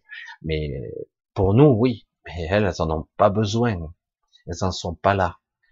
Les Merkaba sont des véhicules pour la plupart du temps, des un système euh, qui ont, qui peuvent avoir des formes très diverses et variées, des véhicules de lumière, comme dirait certains. Voilà. Mais euh, pour nous et pour d'autres, hein, plus évolués, mais pour elles, c'est pas utile en fait. Elles en ont pas besoin. Elles utilisent la conscience comme véhicule. C'est ça, ce qu'elles sont. Je, je, je vais là et j'y suis et j'ai pas besoin de me déplacer. Il n'y a pas de déplacement. Où je pense que je veux être, j'y suis. Je prends la forme du monde, même s'il y en a des milliards à travers ce royaume, je prends la forme, si je souhaite communiquer, de l'autochtone. Je, m'adapte. On revient à la véritable évolution existentielle de base. C'est ça la vraie évolution. Pour moi. Après, euh, parce que le paroxysme de l'évolution par la technologie se heurte très vite à des limites, à des limites physiques. Donc on doit changer de phase, on doit changer de vibration, il nous faut de l'énergie pour pouvoir se propulser, il nous faut de la technologie pour ça, pour ça, pour tout. Et du coup, on crée chaque fois plus, plus, plus, plus, parce que quelque part, on est, on, se rend compte qu'on est moins, moins, moins, moins. Et alors qu'en réalité, ça prend plus de temps, mais on peut se passer de technologie et accéder à des niveaux beaucoup, accéder à, on peut aller beaucoup plus loin. Voilà. Je sais pas si tous ces sujets vous intéressent, c'est pour ça que je sais jamais, parce que vous le savez, je peux aborder pas mal de sujets dans pas mal de domaines qui sont pour certains complètement fantaisistes ou complètement délirium. Là, ça y est, il a pété le câble. Et euh, pour d'autres, ou carrément plus euh, je peux parler aussi d'économie, tout ça, mais c'est moins passionnant, etc., etc. Mais euh, je trouve qu'il est temps maintenant de dévoiler certaines choses d'essayer d'ouvrir un petit peu son esprit. Hein. Il existe des entités, des royaumes, des choses qui existent, qui défient la perception même de notre petit univers, de notre petit monde où nous sommes des petits dieux. Certains se prennent tellement pour des puissants alors qu'en réalité ils sont des petites merdes. Ils croient qu'ils sont puissants, mais voilà. Et euh, je veux dire, il faut réapprendre l'humilité parce que c'est vrai que certains ont été et ont perdu et ont été un petit peu déchus. C'est pour ça qu'on parle souvent d'anges déchus. C'est beaucoup plus complexe qu'il n'y paraît. Et certains vont retrouver leur lumière euh, bientôt pour certains, vont retrouver leur euh, leur magnitude et leur rayonnement. Quoi. Et euh, d'autres vont partir, d'autres vont rester, et ça va être particulier les temps qui viennent. Ça va être très particulier. Voilà, ben on a du coup abordé deux sujets, c'est bien, hein, c'est beaucoup plus long que d'habitude, mais ça change, on n'est pas obligé d'être bloqué dans un modèle standard. Il nous reste encore quelques minutes et éventuellement je vais voir s'il y a des questions. Euh, ouais, on va voir comme ça et je vais voir ici si je vois, voilà, je vois les bonsoirs hein, évidemment. Je vais essayer d'élargir un peu le chat pour que je puisse voir un petit peu plus. Voilà. Alors, voilà. Je regarde un petit peu si je vois des trucs. Bonsoir à tous. Bisous Anne-Marie. Allez, le chat, il me fait une petite misère. Bisous Anne-Marie que je viens de voir. Coucou à tous. Alors, on ne peut pas les détecter et pourtant on peut en savoir, en avoir connaissance si ça parle de, évidemment, il faut, quand vous posez une question, il faut que je sache de quel sujet vous parlez. Mais si vous parlez des Magaliennes, c'est elles qui rentrent en contact, parce que vous, vous ne savez pas. Si elles désirent, s'il y a contact, c'est elles qui l'ont choisi, hein, c'est pas vous. Hein, donc, euh, on peut en avoir connaissance si elles le souhaitent, tout simplement. Aujourd'hui, il existe certaines personnes, des, des euh, qui ont été contactés et qui sont maintenant initiés parce que il y aura des pas mal de d'individus qui ira, qui vivra, ils vivront, hein, vivront sur cette zone euh, très particulière qui est enfin un monde sans prédation et en symbiose avec euh, avec l'environnement. Donc évidemment qu'il y a des personnes qui sont contactées. Voilà. J'essaie de, de voir un petit peu les questionnements. Alors, il y, a, même une question en espagnol. Je suis désolé, je ne lis pas l'espagnol couramment. Oh, il. Où se situe cette barrière de glace? Ah Alors, la barrière de glace, c'est le pôle sud. Pour ceux qui suivent, qui ont regardé un petit peu les théories qui sont pas tout à fait exactes sur la Terre plate, on s'aperçoit qu'en réalité, le monde n'est pas sphérique. En vérité, la zone Terre, il y a le pôle Nord au milieu, avec son trou. Si vous avez, aviez suivi un petit peu les reportages, vous voyez que de temps en temps, ce trou, il a été perçu par des scientifiques, même un trou dimensionnel. Et pourtant, c'est dans des revues scientifiques que ça a été, souvent ça passe à l'as, on ne sait pas pourquoi. Et le pôle Sud, qui n'est pas une sphère, donc mais c'est une barrière de glace. Oui, il y a de la glace dans le sud, mais c'est en fait, on n'a pas, on n'a pas une boule. Je l'ai dit souvent de façon, évidemment, on ne croit pas parce que c'est tellement complexe. Quand vous avez une projection holographique très complexe et très sophistiquée, une projection quadridimensionnelle où on intègre l'espace-temps et compagnie, qui n'est pas fausse, mais qui est qui n'est pas réel à notre niveau parce qu'on n'est pas exactement au coefficient, j'allais dire, au point d'espace-temps où on est censé être. C'est pas exactement ça. Je parle de toute cette planète. Mais ce qu'on voit existe. Mais c'est une projection holographique à travers la matrice elle-même. C'est pour ça que c'est très complexe. On parle de technologies qui ont des millions, peut-être des milliards d'années. Hein. Donc, euh, donc, bonjour, on continue. Hein en fait, cette planète, la, Terre, ce qu'on appelle la Terre, en fait, n'est qu'une partie du monde. D'accord? Et euh, je défie quiconque, allez-y, cherchez. de trouver une vraie photo, pas une photo créée artificiellement par ordinateur, une vraie photo, où vous verrez la Terre et la Lune à côté, entière. Essayez d'en trouver une, une seule. Et je parle pas de, c'est vrai qu'on en voit beaucoup de modélisation CGI, euh, modélisée par ordinateur, même, ils ont même modélisé la galaxie entière. Voilà, la galaxie comme ça. Euh, T'as pris la photo, c'est toi perso là? Tu es allé à, à, un million d'années-lumière et t'as pris, tu as pris un photomatome ou c'est une photo T'avais, je sais pas, comment t'as fait? Pourtant, on nous dit que c'est ça la réalité. Hein comment t'as fait euh, prendre la photo de la galaxie sans déconner Trop fort. Hein Bref, et on nous vend comme argumentation que c'est vrai. Waouh, trop fort quoi. Et là, pareil, on a des modélisations, on a des animations, on a toujours de belles animations, mais je vous défie d'en trouver une seule. Pourtant, vous avez eu voyageurs, vikings, euh, des sondes qui sont allés sur Vénus, sur Mars. Ça leur est pas venu à l'idée de faire un retour caméra arrière et de prendre quelques photos de la planète Terre entière avec sa, avec sa lune ou pas je sais pas, quelques-unes, quelques, putain, moi, je, je sais pas, j'ai un projet de milliards de dollars, je, je m'y hein, je mettrai des photos, des vidéos, je balancerai, là. Non, non, rien. Rien. C'est, c'est pour ça que, il y a un problème, là. On est capable de voir euh, Mars en gros plan, mais on peut pas voir la lune nette. Je dis, mais elle est à côté. Je dis, ah, tu prends pour un con. Déjà, dans les années 70-80, par satellite, ils étaient capables de prendre une photo d'orbite, d'orbite, une photo d'un paquet de cigarettes. Technologiquement, on faisait ça déjà à l'époque. Je dis, bon, si on arrive à lire un paquet de cigarettes d'orbite, on doit pouvoir voir en détail la Lune avec une station, euh, avec un télescope spatial. Non, non, non. On a que des trucs où tu zoomes, c'est flou. Bizarre, hein Pourtant, on est capable de voir une lointaine planète hein, propre. C'est n'importe quoi. C'est pour ça que c'est, on, on, nous baigne dans le mensonge en permanence.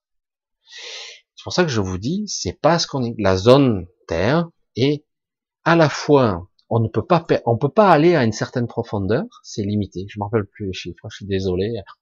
Il y a une profondeur au-delà duquel on ne peut pas aller. Impossible. Ou c'est trop dur, où on ne peut pas perforer, et il dit, c'est trop profond. Je dis, ouais, mais la croûte terrestre, elle est quand même plus. Si vraiment la Terre est à 12 700 km, donc on a au moins 6 000 km pour aller jusqu'au jusqu'au noyau, on doit pouvoir perforer profond quand même. Non, non, je vous garantis que c'est que quelques kilomètres qu'on peut perforer. Donc on ne peut pas aller en profondeur, on ne peut pas franchir, parce que je vous garantis qu'il vous faut un équipement de fou pour aller au pôle sud. Et si vous aviez la chance d'être équipé pour aller au pôle sud, pour résister au froid extrême, avoir du matériel capable de fonctionner à ces températures extrêmes et que vous survivez, vous tomberez, si vous arrivez, vous tomberez sur l'armée, quel que soit le pays ou l'ethnie, sur l'armée qui vous fera rentrer à la maison ou dire vous pouvez aller là, mais là c'est interdit. Pourquoi il y a que de la glace, on peut crever de froid, c'est tout. Ben c'est interdit. Ah ouais? Qu'est-ce que vous cachez? Non, non, rien. Bref, interdit de survol, essayez de survoler le pôle sud, vous allez voir, c'est un peu particulier. Déjà que le pôle nord aussi, je crois qu'il est interdit, parce qu'on pourrait voir le trou. Il y a un trou gigantesque qui est... Des fois, il y a eu des, à l'époque de l'ISS, euh, où ils prenaient des photos plus en direct, on a vu des fois des vidéos, on nous dit, oh, putain, c'est un gros tourbillon, il y a une sacrée cyclone, hein. Non, non, c'est parce que ça tourne autour de ce trou béant qui est au pôle Nord. En fait, il y a un trou béant qui est énorme. Et euh, c'est pour ça que je dis, mais c'est du délire. C'est... Attends, euh, moi j'ai appris à l'école, la planète est comme ça, troisième planète du système solaire, machin, tant de diamètre, tant de densité, sa masse et de temps, parce que certains déterminent la masse de la Lune, de la Terre, machin, c'est tout déterminé par calcul, avec des instruments d'aujourd'hui évidemment. Et je dis, mais scientifiquement, le mec, il te, le scientifique, il te dit, mais attends, je te le démontre. Pourtant, montre-moi une seule photo de la Terre et de la Lune. S'il te plaît, montre-moi en une. Ah bah, euh, euh, ouais, non. Ah là, on l'envoie une. Oh, putain, elle est traficotée à mort. Donc bon, celle-là, bah, elle est floue. Donc euh, c'est bizarre, quoi. C'est C'est assez étonnant. On voit toujours des, la courbure de la Terre, on voit toujours une vision même de l'ISS où on est très bas en altitude, pas aussi loin qu'on croit. Et on voit à chaque fois la courbure de la Terre avec euh, l'orée, hein, j'allais dire l'atmosphère, hein. et euh, mais en fait vous ne voyez qu'une infime partie, quoi. C'est énorme, on n'en voit qu'une infime partie, mais ils sont tout près de la Terre en fait. Ils en sont tout près. Et tous ceux qui ont fait des expérimentations, d'essayer d'aller le plus haut possible, ils s'aperçoivent que tout ce qui va, ben ça revient en morceaux, quoi. Qu'est-ce qui se passe? Alors certains disent il y a un dôme, et peut-être que là-haut, c'est beaucoup plus dense qu'il n'y paraît. C'est autre chose. c'est pas un dôme véritablement, mais c'est beaucoup plus dense. C'est, enfin, y aller de cette façon-là, c'est physiquement avec une fusée, euh, c'est complètement dingue, quoi. C'est irréalisable. C'est la fusée, elle éclate, elle, tiendra pas le coup. Je sais plus qu'à à quelle altitude réellement, quoi. Bref, voilà. Enfin bon, c'est vrai que moi, je peux rien démontrer, rien prouver, mais pourtant j'ai connaissance de ce qu'on m'a appris au niveau physique, diamètre, masse, densité, kilométrage orbital, temps d'orbitation, rotation, c'est intéressant, mais finalement, tu te dis, mais tout ça, c'est du baratin, quoi, qu'on m'a vendu comme vrai, et c'est faux. Même si j'observe, j'observe.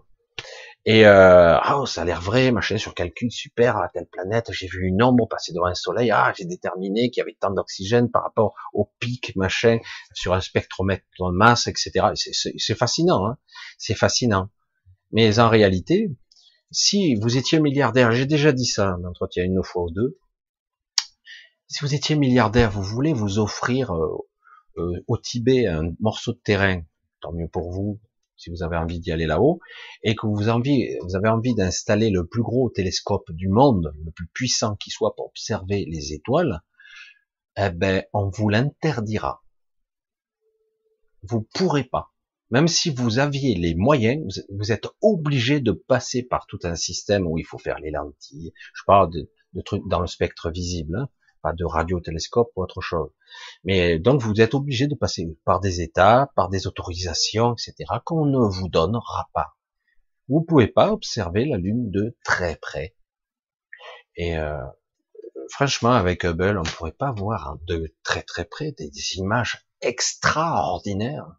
Je ne plaisante pas. On pourrait avoir des images de Mars sublimes, des trucs où on se croirait ici, quoi, dans le canyon du Colorado on a des belles images, mais pas du tout ce qu'on croit. Alors ils disent qu'ils observent presque jusque le, jusqu'aux confins de l'univers, mais on n'arrive pas à avoir des trucs qui soient réalistes. C'est, énorme. Je dis, mais attends, t'as un télescope de folie qui voit le confin de l'univers, la naissance de l'univers, les premières galaxies, le démarrage même de la, du Big Bang, paraît-il, quelques secondes après. Et pourtant, on n'a pas de choses aussi basique. Mais c'est pas possible. Et ils vont te sortir toutes les paramètres de, de, pourquoi on en a, machin. Ils te montrent, ouais, c'est magnifique, c'est de belles photos, mais c'est pas, c'est pas, c'est pas ce que c'est censé être. Je veux dire, si tu es capable de voir le confin de l'univers, tu devrais pouvoir voir la Lune au microscope. Hein. Je sais pas, pratiquement. Hein, voilà. Ceci dit, euh, si on n'est pas capable de me croire, je dis, bah, je suis désolé. Il faut à un moment donné, il faut une sacrée logique. Allez, on continue. On va essayer de voir un petit peu si on trouve un peu. Waouh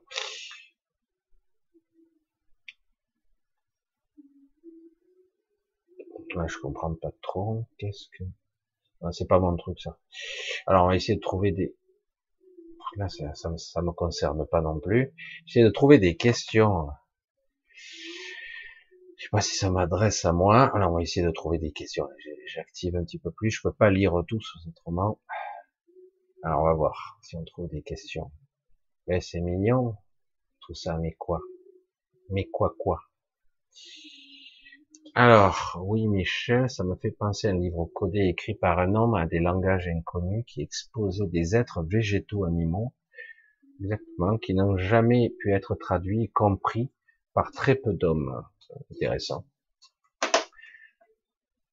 L'expression. Allez, on continue de la lumière autogénérée comme dans les tunnels souterrains du mont Pusegui. Ah oui, tout à fait, c'est très possible, nos sphères. Euh, c'est assez intéressant ça, on autogénère. C'est vrai qu'on a du mal à concevoir ces systèmes, et euh, après, ça me fait penser à toutes sortes de choses, comme un voyage au centre de la Terre, toutes sortes de choses intéressantes où on avait même la, une, mais c'était autre chose, mais c'était intéressant quand même. Oui, tout à fait, tout à fait. C'est un monde de paix. Bah, c'est un euphémisme de dire c'est un monde de paix. Euh, c'est un monde d'harmonie. Il n'y a pas de conflit, il y a l'harmonisation. On est connecté à toute chose. À un moment donné, quand tu prends conscience que tu n'es pas un individu, il n'y a pas que moi et il n'y a pas que ma pomme. Tu prends conscience que tu es à la fois un individu et que tu es connecté à, au tout. Et qu'en fait, tu es à la fois un et le tout. Que tu, vraiment, tu en prends conscience et que tu le ressens en toi. Il ne peut pas y avoir de conflit c'est quelque part si j'agresse l'autre, je m'agresse moi. C'est euh, c'est même pas un monde de paix, c'est un un monde d'harmonie, c'est un un monde sans prédation, c'est un monde de, de, fusion, de symbiose, de c'est une alchimie parfaite et de transmutation permanente où tout tout peut euh, changer de forme et à la fois rester euh, comme ça, simplement euh, dans un état de oui, on pourrait dire de paix, de calme, je sais pas comment. C'est vrai que c'est difficile à concevoir pour nous, mais non, il n'y a pas de technologie, il n'y a pas d'armes, il n'y a pas de guerre, euh, il n'y a pas de famine, il n'y a pas de maladie, non. Et c'est ça qui est beau. Et euh, c'est pour ça que certains aspirent à, cet équilibre, à cette harmonisation, mais il a fallu du temps pour y parvenir. Waouh, ça fait rêver. Qu'est-ce qu'on fait pareil sur la Terre? Quand est-ce qu'on fait pareil sur la Terre? Ben le problème de la Terre, c'est que quelque part c'était artificiel au départ et que quelque part on nous a bourré le mot quoi. On nous a conditionné, on nous a éduqué, on nous a formaté le cerveau et du coup on n'est pas capable. On est dans un système de prédation où l'ego règne en maître, l'ego règne en maître, je le dis, hein, et donc, euh, quelque part, ah ben oui, il y a des guerres, il y a des conflits. Euh, moi, je suis supérieur à toi. Moi, je suis une race. Toi, tu es inférieur. Toi, moi, je suis plus intelligent. Il y a une hiérarchie, il y a une comparaison, il y a des conflits. Voilà.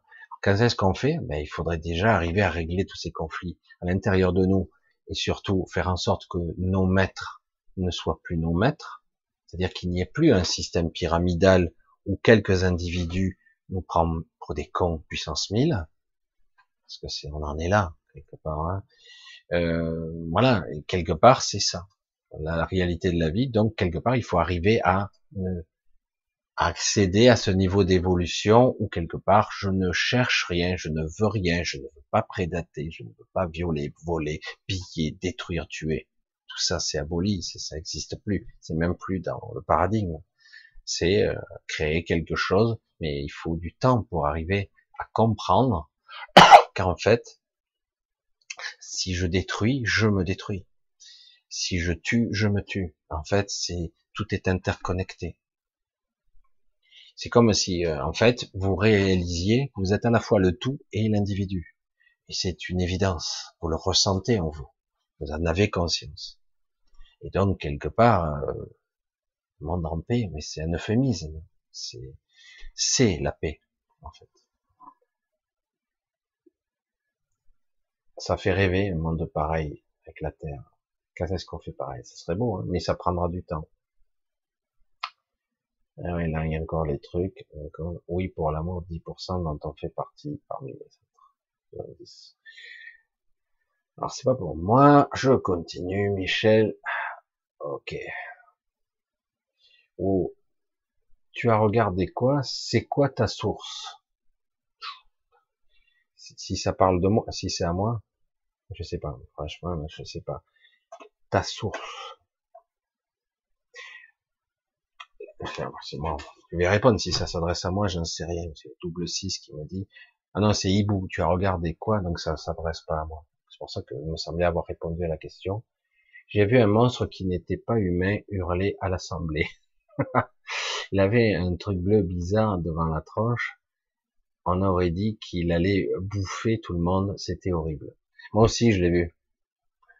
Puis en plus, attends, lui détient la vérité, il va en plus te culpabiliser, dire, moi j'ai vu à l'hôpital un jeune qui souffrait, et c'est de votre faute, votez vite, grâce à ça, on pourra le sauver. Qu'est-ce que c'est ça? N'importe quoi.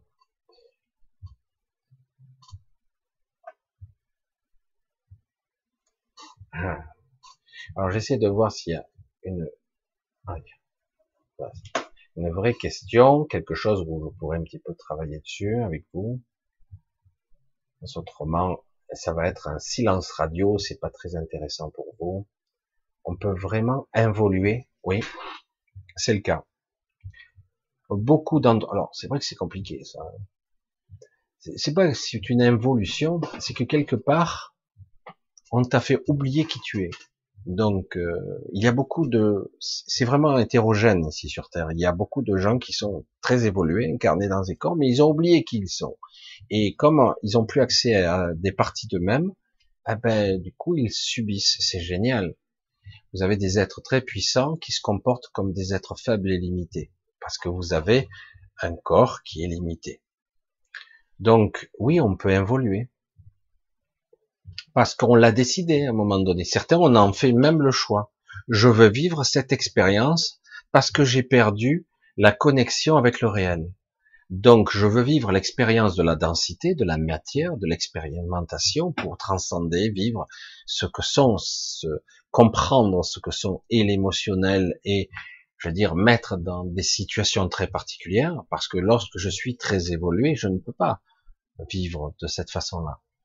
Mais le problème, c'est que quelque part, pour ceux qui ont décidé de, de, descendre dans la densité, quelque part, ben on les a trompés. Et dire pour sortir de là, on peut toujours sortir, hein, mais c'est compliqué.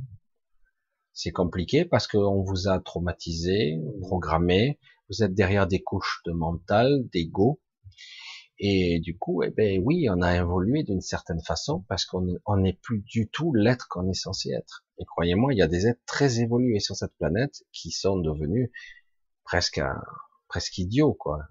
Euh, Jusqu'au moment où, par moment, il y a des flashs de conscience où ils émergent, et, parce que c'est tellement limité, et ça peut faire des dégâts parce que certaines personnes qui ont des descentes d'esprit, comme on le dit souvent, euh, parfois certains individus n'y survivent pas. Le corps physique ne tient pas le coup, ce qui n'est pas prévu pour encaisser une telle charge, à moins d'y être préparé, à moins d'y avoir euh, d'avoir préparé son corps. C'est pour ça qu'on parlait à une certaine époque de mutation, de modification structurelle du corps, de passer de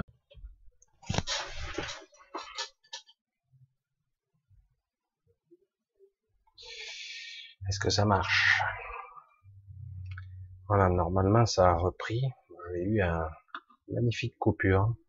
J'espère que vous êtes revenus. Attendez, je vais regarder, voir le chat si vous me voyez. J'essaie de voir en bas. C'est ok, de retour. Tard. Bonjour le bug. Ouais, j'ai eu une coupure de faisceau et bonjour, une belle coupure. J'ai eu du mal à rétablir. Bref, voilà, nous sommes en retour, c'est les coupures. Bonjour, ah quel dommage. Je suis désolé. Alors je vais voir un petit peu le chat si j'arrive à retrouver une question pour essayer de finir. Oui Michel, t'es où Ben ouais. Ah, il est de retour. Bon ben ok. En tout cas, ça a réussi à fonctionner. C'était mal parti. Alors, le secret que nous avons pris informé la galaxie tout entière ah, ça y est. Alors, j'essaie de trouver une autre question, parce que je sais plus où j'étais coupé, etc. Allez. Ah. Là, c'est Marilyn qui nous demande, Michel, où se situent les ombres par rapport aux êtres divins? Les ombres par rapport aux êtres, c'est trop flou comme question. C'est trop flou. Comment comparer euh, le bas astral, les ombres, la distorsion, la densité, certains individus qui ont décidé volontairement de se faire contaminer, des archanges qui sont devenus des archontes. Euh, quelque part, euh, comment répondre à la question où ça se situe, où, quand, comment euh, C'est très difficile de répondre à cette question. euh, les êtres divins, c'est une question d'évolution et de choix. Euh, certains ont décidé de, par le choix, de d'expérimenter autre chose. Mais après, on peut se faire contaminer par, euh, je dirais, la, ce qu'on appelle la distorsion de l'ego. Ici, on a une particularité qui n'est pas seulement ici sur Terre, mais on a une particularité, c'est si on on vit ici, euh, on subit quelque part euh, cette polarisation lumière-ténèbres, dualité intérieure. Et euh, si on devait apprendre une leçon ici, ça serait apprendre à, accepter ces deux parts en nous. Euh, c'est vraiment la clé. Euh, c'est vraiment la clé. Créer ce qu'on appelle une une énergie très particulière qui serait la, la pas la fusion des deux, mais l'équilibre, l'harmonie des deux. En fait, c'est comme ça que je le vois de façon spontanée et donc, du coup, comment dire J'allais dire, tu es un être divin, Marie. Où situe le monde du divin? Quelque part, euh, c'est difficile. Tout est divin. Tout est la création. Quelque part, si on l'exprime de cette façon-là, même les ténèbres. Les ténèbres étant un révélateur de la lumière. Parfois même, elle permet de nous dépasser. Autrement, quelque part, euh, on ne ferait pas dans l'expérimentation ici. C'est compliqué de l'expliquer comme ça que dit en fait que tout est utile à d'autres niveaux. Évidemment, à notre niveau, quand c'est très déséquilibré, tu te dis je subis trop, hein, je subis beaucoup trop. C'est quand même difficile de vivre en subissant la puissance, l'oppression d'un être qui aurait du pouvoir ou l'ascendant sur moi. Alors du coup, où est le divin? Pourquoi ils n'interviennent pas?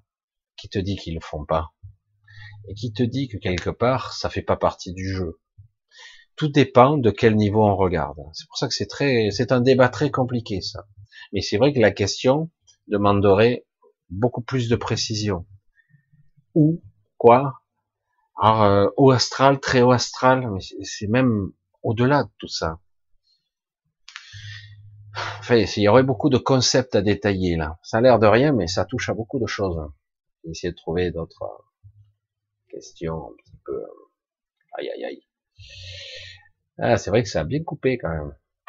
J'ai eu un bonjour, c'est passé au rouge et paf, plus rien. Ouais. Alors, j'essaie de voir si vous trouvez, je trouve une question pour un petit peu achever cette soirée, malheureusement qui a coupé un petit peu comme ça. Et bon, la technique, c'est la technique. J'ai perdu euh, beaucoup de monde en route, mais bon, ça va. Hein tu veux dire neutre? Certains parlent du point zéro. Oui, c'est un terme, une appellation euh, éponine. Euh, le, c'est neutre, mais c'est pas neutre. Euh, c'est le point d'équilibre. Le point zéro, c'est le point d'équilibre. Je, pense que c'est la meilleure définition que je pourrais en apporter, c'est le point d'équilibre. C'est l'un ne dévorera pas l'autre, l'un ne va pas prendre l'ascendant c'est, ça serait complètement stupide et aberrant de croire que les ténèbres peuvent tout emporter, tout ravager. Ça ne fonctionne pas. Ça ne peut pas. Ça, ça, c'est voué à l'échec. C'est forcément s'auto-détruire. Pour que ça fonctionne, il faut le point d'équilibre. C'est même pas une neutralité. Ça peut être le, dans l'attitude, être dans une forme de neutralité, mais c'est plus compliqué que ça le neutre, ça existe. Oui, c'est très bien d'atteindre la neutralité. Mais en réalité, je dirais que là, dans ce, dans ce, cette fonctionnalité, dans ce mode de fonctionnement, je dirais que c'est plutôt le point d'équilibre. C'est-à-dire que les deux ont besoin de l'un pour révéler l'autre. C'est le sel qui révèle le sucre.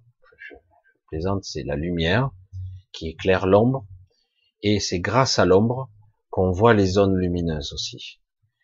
Et autrement, euh, c'est pareil, on a besoin de ce clair-obscur. Hein, je vais pas faire de, de, l'art abstrait ou de l'art de la peinture, mais c'est du clair-obscur, c'est ça, c'est exactement ça, c'est la, la révélation de la lumière et des ténèbres.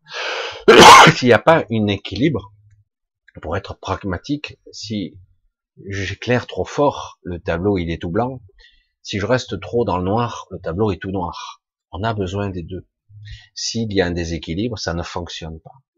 C'est une réalité qui s'appuie aussi bien pour les sentiments, pour la vie, l'existence. Si on détruit tout, on ravage tout, ben, au bout d'un moment, on finit, c'est terminé, arrêt des jeux.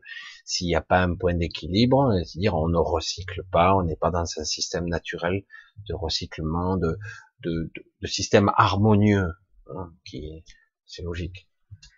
Aïe, aïe, aïe. À quoi ressemblait la statue Allez, on continue. J'essaie de voir. Le trou au pôle Nord va où? Alors, faut suivre un petit peu ce que je dis. Pas bien ça. Hein. Alors, on a la zone Terre. Essayez de visualiser. La zone Terre qui est quand même assez gigantesque quand même, puisqu'elle a la taille de la surface de notre monde. Donc la zone Terre, et en son centre, une sorte de trou, un axe, qui se, euh, qui vampirise l'énergie de ce monde. C'est pas un petit trou, hein, c'est, un truc de plusieurs kilomètres. Hein. Donc on a une sorte de pieu qui harponne, qui s'est comme euh, harponné sur cette planète et qui vampirise de façon euh, énergétique, spirituelle, géothermique, etc. vampirise ce monde. Et donc ce trou, il a pour ça aussi. Il y aurait beaucoup de choses aussi en dessous, des passages, des galeries, euh, toutes sortes de trucs qui est utilisé, qui sont utilisés. C'est toute une machinerie qui permet aussi d'aller dans l'intraterre, parce que cette planète est gigantesque. Donc il y a toutes sortes de, y compris des civilisations qui vivent au, je sais pas au milieu, parce que c'est tellement grand. C'est imaginez la taille quand même. Hein. Si vous avez, euh, je sais plus, il faudrait faire les chiffres, mais on parle de millions de kilomètres. Quoi. C'est combien? C'est 6000, 6600 000, ça fait combien? Ouais, c'est ça, de millions de kilomètres hein, de profondeur. Je sais pas si vous voyez. Euh, c'est gigantesque. Vous avez des êtres de l'intraterre qui existent. Il existe des reptiliens qui existent depuis des millions d'années. On nous dit que les dinosaures ont disparu et que seuls. C'est toujours intéressant les histoires qu'on nous raconte. Il y a toujours une petite vérité dans un flot de mensonges, toujours. Et euh, on nous dit, il y a 65 millions d'années, je crois que c'est ça, hein, euh, une météorite a percuté la Terre et a fait l'extinction des dinosaures. Pas seulement, puisqu'en réalité, tout a été détruit par le, la tempête, enfin, je veux dire, le cataclysme et le froid polaire qui s'est déclenché de partout. C'est ce qu'ils disent. Hein. Et n'a survécu les plus petites créatures, je crois que c'est que quelques kilos. Euh, donc, seules des petites créatures ont survécu. Mais tous les géants reptiliens et dinosaures ont disparu. Alors, il y a du vrai et du faux dans l'histoire. Et ce qu'il y a de vrai, c'est que les dinosaures n'ont pas tous disparu. Et non. C'est vrai que les géants dinosaures ont disparu. Il existait encore des sauriens qui sont à sang-froid, qui ont certes besoin de chaleur, qui ont continué leur évolution. Alors que les mammifères en étaient au balbutiement. Mais l'histoire de l'homme, c'est encore une autre histoire. c'est une autre histoire. Parce que, en fait, c'est une création artificielle. On a utilisé des choses de l'ADN, un patchwork génétique, pour créer ce qu'on appelle le premier homme, l'alpha. Mais avant ça, avant Adam, il y a eu des tentatives. Et il y a eu même de bonnes tentatives et de très mauvaises tentatives. Et oui, c'est pas si vieux que ça, hein. ça a moins de 6000 ans. Étrange comme histoire. Hein. Et, euh, et voilà, donc c'est quand même assez intéressant de voir qu'en réalité, il existe des civilisations qui sont très avancés et qui vivent eux en septième densité, à la fréquence de cette planète et non pas à la fréquence de la zone Terre. Et euh, c'est pour ça que c'est très complexe. Certains, en channeling, à prendre avec des pincettes, sont en contact avec les êtres de l'intra-terre. Normalement, ils aiment pas trop se friter ou se confronter à la race humaine parce que dans beaucoup de cas, la réaction des humains est très mal perçue, mal programmée. On peut pas faire confiance à un humain. C'est pas mal. Et oui, c'est vrai. Sandrine, j'ai rêvé d'un ami défunt et paradoxalement, j'étais dans un sous-sol. Est-ce un voyage astral? C'est quoi? Pas tout à fait. Pas tout à fait. Euh, c'est une forme de rêve lucide où tu as rencontré un défunt, oui, un ami. Euh, dans certains cas, c'est le seul moyen qu'ils ont trouvé pour pouvoir. Euh, alors, c'est, il faut être dans un certain état de conscience, et souvent ils nous attendent depuis pas mal d'heures, le temps que nous on soit prêt à arriver à cette fréquence cérébrale transhypnotique, on va le dire comme ça, où on arrive à, un état de fréquence de conscience où on est prêt, et du coup, euh, dans une sorte d'état de rêve, de songe un petit peu hypnotique, on arrive à les croiser. Voilà. C'est un moyen de nous rencontrer parce que si on n'est pas médium, c'est un moyen assez facile de croiser. Et ce n'est pas un rêve tout court, euh, même s'il y a des choses recréées parfois euh, par notre mental, c'est souvent la rencontre. Le défunt utilise ce, ce vecteur-là pour communiquer avec, avec nous. Ma chienne est souvent là avec moi, tout le temps, comme ça. Quand je suis dans cet état-là, à cette fréquence-là, souvent je l'appelle, elle est là, elle est tout le temps là. Il y a des fois, elle est moins là, elle est moins souvent là maintenant. Mais tout de même, euh, c'est par là que je la vois. Et euh, elle reste avec moi comme si elle avait toujours été là, même si elle est pourtant incarnée sur Terre sous une autre apparence. Mais elle m'apparaît, moi, dans l'astral, sous son apparence à elle. C'est énorme quand même. Hein. Comme il existe des humains euh, qui ont l'apparence qu'ils ont, mais lorsqu'ils décèdent, lorsqu'ils dorment, pardon, ils sont dans l'astral et ils prennent l'apparence de quelqu'un d'autre pour communiquer avec d'autres personnes d'une ancienne vie. Ça arrive mais ils s'en souviennent pas. Parce qu'en fait, euh, si on n'a plus de corps, on peut apparaître sous l'apparence de ce que l'on se souvient pour se manifester à la personne. Mais c'est pas toujours le cas. Des fois, on, ne ressemble pas tout à fait. C'est pour ça que c'est assez intéressant. C'est, c'est, on a du mal à imaginer cette, conceptualiser tout ça qu'en fait, par le biais de un certain niveau de rêve particulier, très lucide, où on se souvient très bien à chaque fois, parce qu'il faut être dans un certain état, sinon on se souviendra pas. Et euh, on se souvient, on peut rencontrer. C'est généralement pas très long comme contact. Ça dépasse pas quelques secondes à quelques minutes, grand max. Et on a l'impression d'avoir eu un bon contact, mais en réalité c'est très bref. C'est assez bref. Parfois c'est que quelques secondes, mais ça suffit parce que ça permet de voir que la personne, ben, elle est, elle va bien, tout simplement. Voilà, je suis désolé pour la coupure de ce soir, vraiment c'est bête, hein. mais bon. J'ai vu le truc au rouge, et dit aïe aïe aïe. du coup, il a fait que je coupe tout, resetter la box, truc. Voilà. Alors, qu'est-ce qu'il me dit? Nous faire, si nous sommes à plat sur un plan, nous ne pouvons pas concevoir un ailleurs de ce plan car nos yeux sont plats à ce moment-là. Oui, on peut le conceptualiser. Vous constaterez, je pense, une petite amélioration de ce côté-là. Comment je pourrais l'expliquer ça encore? Euh, Depuis quelque temps, beaucoup de gens commencent à être capables de conceptualiser ce que le mental n'est pas capable de conceptualiser. C'est-à-dire qu'en gros, vous avez des téléchargements et vous commencez à avoir une perception subtile un, peu étrange de ce qui peut être, ce qui pourrait fonctionner.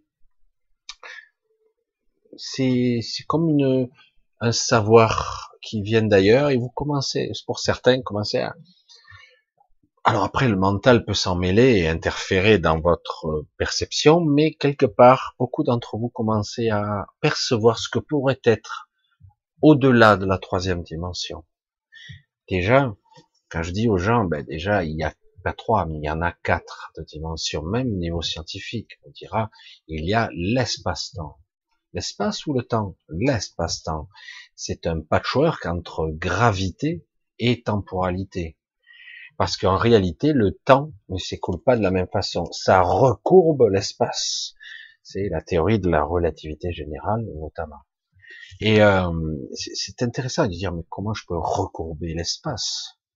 L'espace est intangible. Je perçois, je peux, de façon intellectuelle, imaginer qu'ici, il y a des particules, des, de l'oxygène, de l'azote, euh, des gaz, de la poussière, des virus. Il y a toutes sortes de choses ici. Mais comment je pourrais attraper la trame, la structure même de l'espace? C'est difficile. Et pourtant, dans, on parle de la quatrième dimension, l'espace-temps, c'est de ça qu'il s'agit. De la gravité qui courbe, qui courbe l'espace à un niveau quatrième dimension. C'est pour ça que c'est, et c'est vrai que nous, quand on nous le montre en visualisation, on nous le montre en 3D, autrement on ne serait pas capable de le visualiser. Mais c'est vrai que théoriquement, un, être de troisième dimension ne serait pas capable de voir un être de quatrième dimension, et euh, ou voir un être de septième ou de douzième dimension. C'est pas possible, on n'est pas équipé pour. L'interface, elle marche pas, quoi. On n'est pas prévu pour ça. C'est pour cela que beaucoup d'individus qui ne comprennent pas, vous entendez ce que je dis, qui ne comprennent pas ce qui se passe ici dans la zone Terre, parce qu'il y a beaucoup de choses, ils savent qu'il se passe des choses pas bien, ils sont obligés de s'incarner pour comprendre ce qui se passe ici. Et ils se font piéger à leur tour d'ailleurs. Mais euh, de plus en plus, il y a des vaisseaux, entre guillemets, des extraterrestres, comme on dit, qui récupèrent les leurs. Parce qu'ils ont oublié. Ils ont oublié qui ils sont. Et du coup, pour les extraire de la matrice, et dire alors, c'était comment? En gros, c'est putain, c'est chaud quoi, ce qui se passe en bas. Voilà, et ça arrive de plus en plus, parce que certains ont décidé, un, de se sacrifier, d'autres d'essayer de comprendre ce qui se passe, parce que si vous êtes des êtres de dimension supérieure, eh bien, vous pouvez pas réellement comprendre ce qui se passe. Vous en avez qu'une vague impression. C'est tout. Ouais, non, on sait pas, c'est une expérience, c'est un jeu, c'est étrange. On comprend pas les concepts. Pourquoi ils sortent pas? Pourquoi? Je comprends pas. Ils pourraient sortir, mais pourquoi ils sortent pas? Eh, Parce que leur perception est tronquée. Ils, n'ont, ils ne voient pas la sortie. La cage est ouverte, mais ils ne voient pas que c'est ouvert. Et même mieux, certains ne veulent même pas sortir de la cage. Mais alors ils sont heureux? Non, ils souffrent. Et c'est pour ça que comprennent pas ce qu'on ressent ici, ce qu'on vit, ce qu'on perçoit à travers ce corps. c'est comme ça. C'est pour ça que c'est plus subtil et plus complexe qu'il n'y paraît. Voilà, ben, je sais pas ce que ça va donner cette vidéo, comment ça va couper. Euh, peut-être que ça fera juste une coupure et un raccord. Je sais pas du tout. Voilà, écoutez, j'ai rêvé il y a deux jours, c'est Sandy qui dit ça. Ah ben, ah, un jour, deux jours d'un sale gosse possédé, il y avait aussi une statue de tête noire aux yeux rouges. Qu'en penses-tu? Je vois pas trop. Un jour d'un sale gosse possédé, il y avait une statue à tête noire et aux yeux rouges. Euh, moi, ça me fait penser à autre chose. Hein à, quelque chose qui essaie de, communiquer, de dire que qu'il y a euh, actuellement des forces des forces obscures qui entre guillemets sont en actuellement en, en fonction, j'allais dire. En ce moment, ils sont en train d'abattre des cartes, ils sont en train de nous accabler, ah non, vous en avez pas assez. Allez, on vous rajoute le H1N. Ah bon, vous en avez pas assez, on va vous rajouter du terrorisme. Et puis, on va rajouter une couche encore. Et puis, vous allez voir, c'est pas fini. Euh, vous allez voir, je vous prépare un bon Noël, moi. Vous allez voir. Et c'est pour ça que c'est assez étrange. Alors, du coup, il y a, il y a comme euh, la canalisation. Alors, c'est vrai qu'au niveau de la statue, souvent dans les statues, et, euh, modélisé au niveau symbolique, surtout quand on est dans le monde onirique. Euh, le monde du symbolisme de la statue, c'est la canalisation d'une énergie particulière, d'une intention, d'une énergie, d'un émotionnel. Euh, une statue à tête noire et aux yeux rouges, ça fait penser à certaines entités qui étaient, on va dire, des, pas des gorgones, mais des entités un petit peu néfastes qui étaient des, des qui entretenaient euh, la noirceur, euh, qui entretenaient la, peur, euh, la pestilence, pour entre, pour maintenir euh, une fuite énergétique en permanence. Et évidemment, euh, les enfants peuvent être ciblés pour ça. C'est pas un sale gosse, c'est qu'en fait, il est le réceptacle de quelque chose. Et le, la statue, le, le, le, canalisateur, c'est comme l'amplificateur. souvent, les, les statues sont des emblèmes qui ont été investis d'une énergie, d'une intention. Et celui qui le possède est pris par cette... Et c'est très symbolique, même si c'est réel. Ça peut être réel, hein, ça existe aussi c'est en ce moment, il y a comme une emprise diabolique quelque part. Mais c'est le cas. Mais c'est pas terminé. Les jeux sont pas faits, je vous garantis. Même si on essaie de me couper le sifflet, je plante souvent, j'ai des problèmes techniques. Voilà, écoutez, on va couper pour ce soir. Je vous remercie, ça a été un petit peu particulier euh, la coupure, encore que ça a été il y a pas si longtemps. J'ai pu tenir toute la soirée quand même. Voilà, j'ai perdu un peu de monde en route, mais c'est vrai que c'est moins agréable quand ça coupe. Ah, qu'est-ce qu'il dit Je répète, j'entends un bruit sourd à l'extérieur en direction du ciel, continue, soir vers minuit. Qu'est-ce que c'est?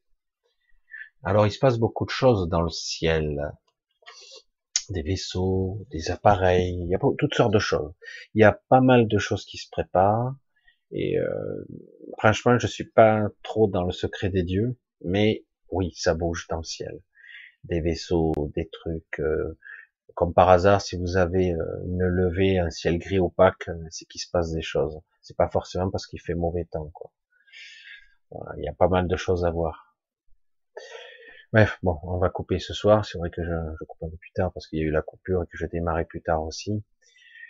Euh, je verrai comment comment elle va être cette vidéo, j'en sais rien du tout. Je vous fais de gros bisous. Euh, si vous voulez euh, communiquer, je prendrai le temps un petit peu. J'essaierai. Je vous vois. Hein. il y a le mail en dessous. Voilà. Je vous remercie tous de votre patience et en tout cas de votre attention le samedi soir, de votre soutien et euh, de votre affection aussi pour certains. C'est réciproque. Je vous embrasse tous. Je vous dis à bientôt, minimum samedi, en espérant que les problèmes techniques, ben, ça arrive. Et bon dimanche. Ok, bisous à tous. Bye bye.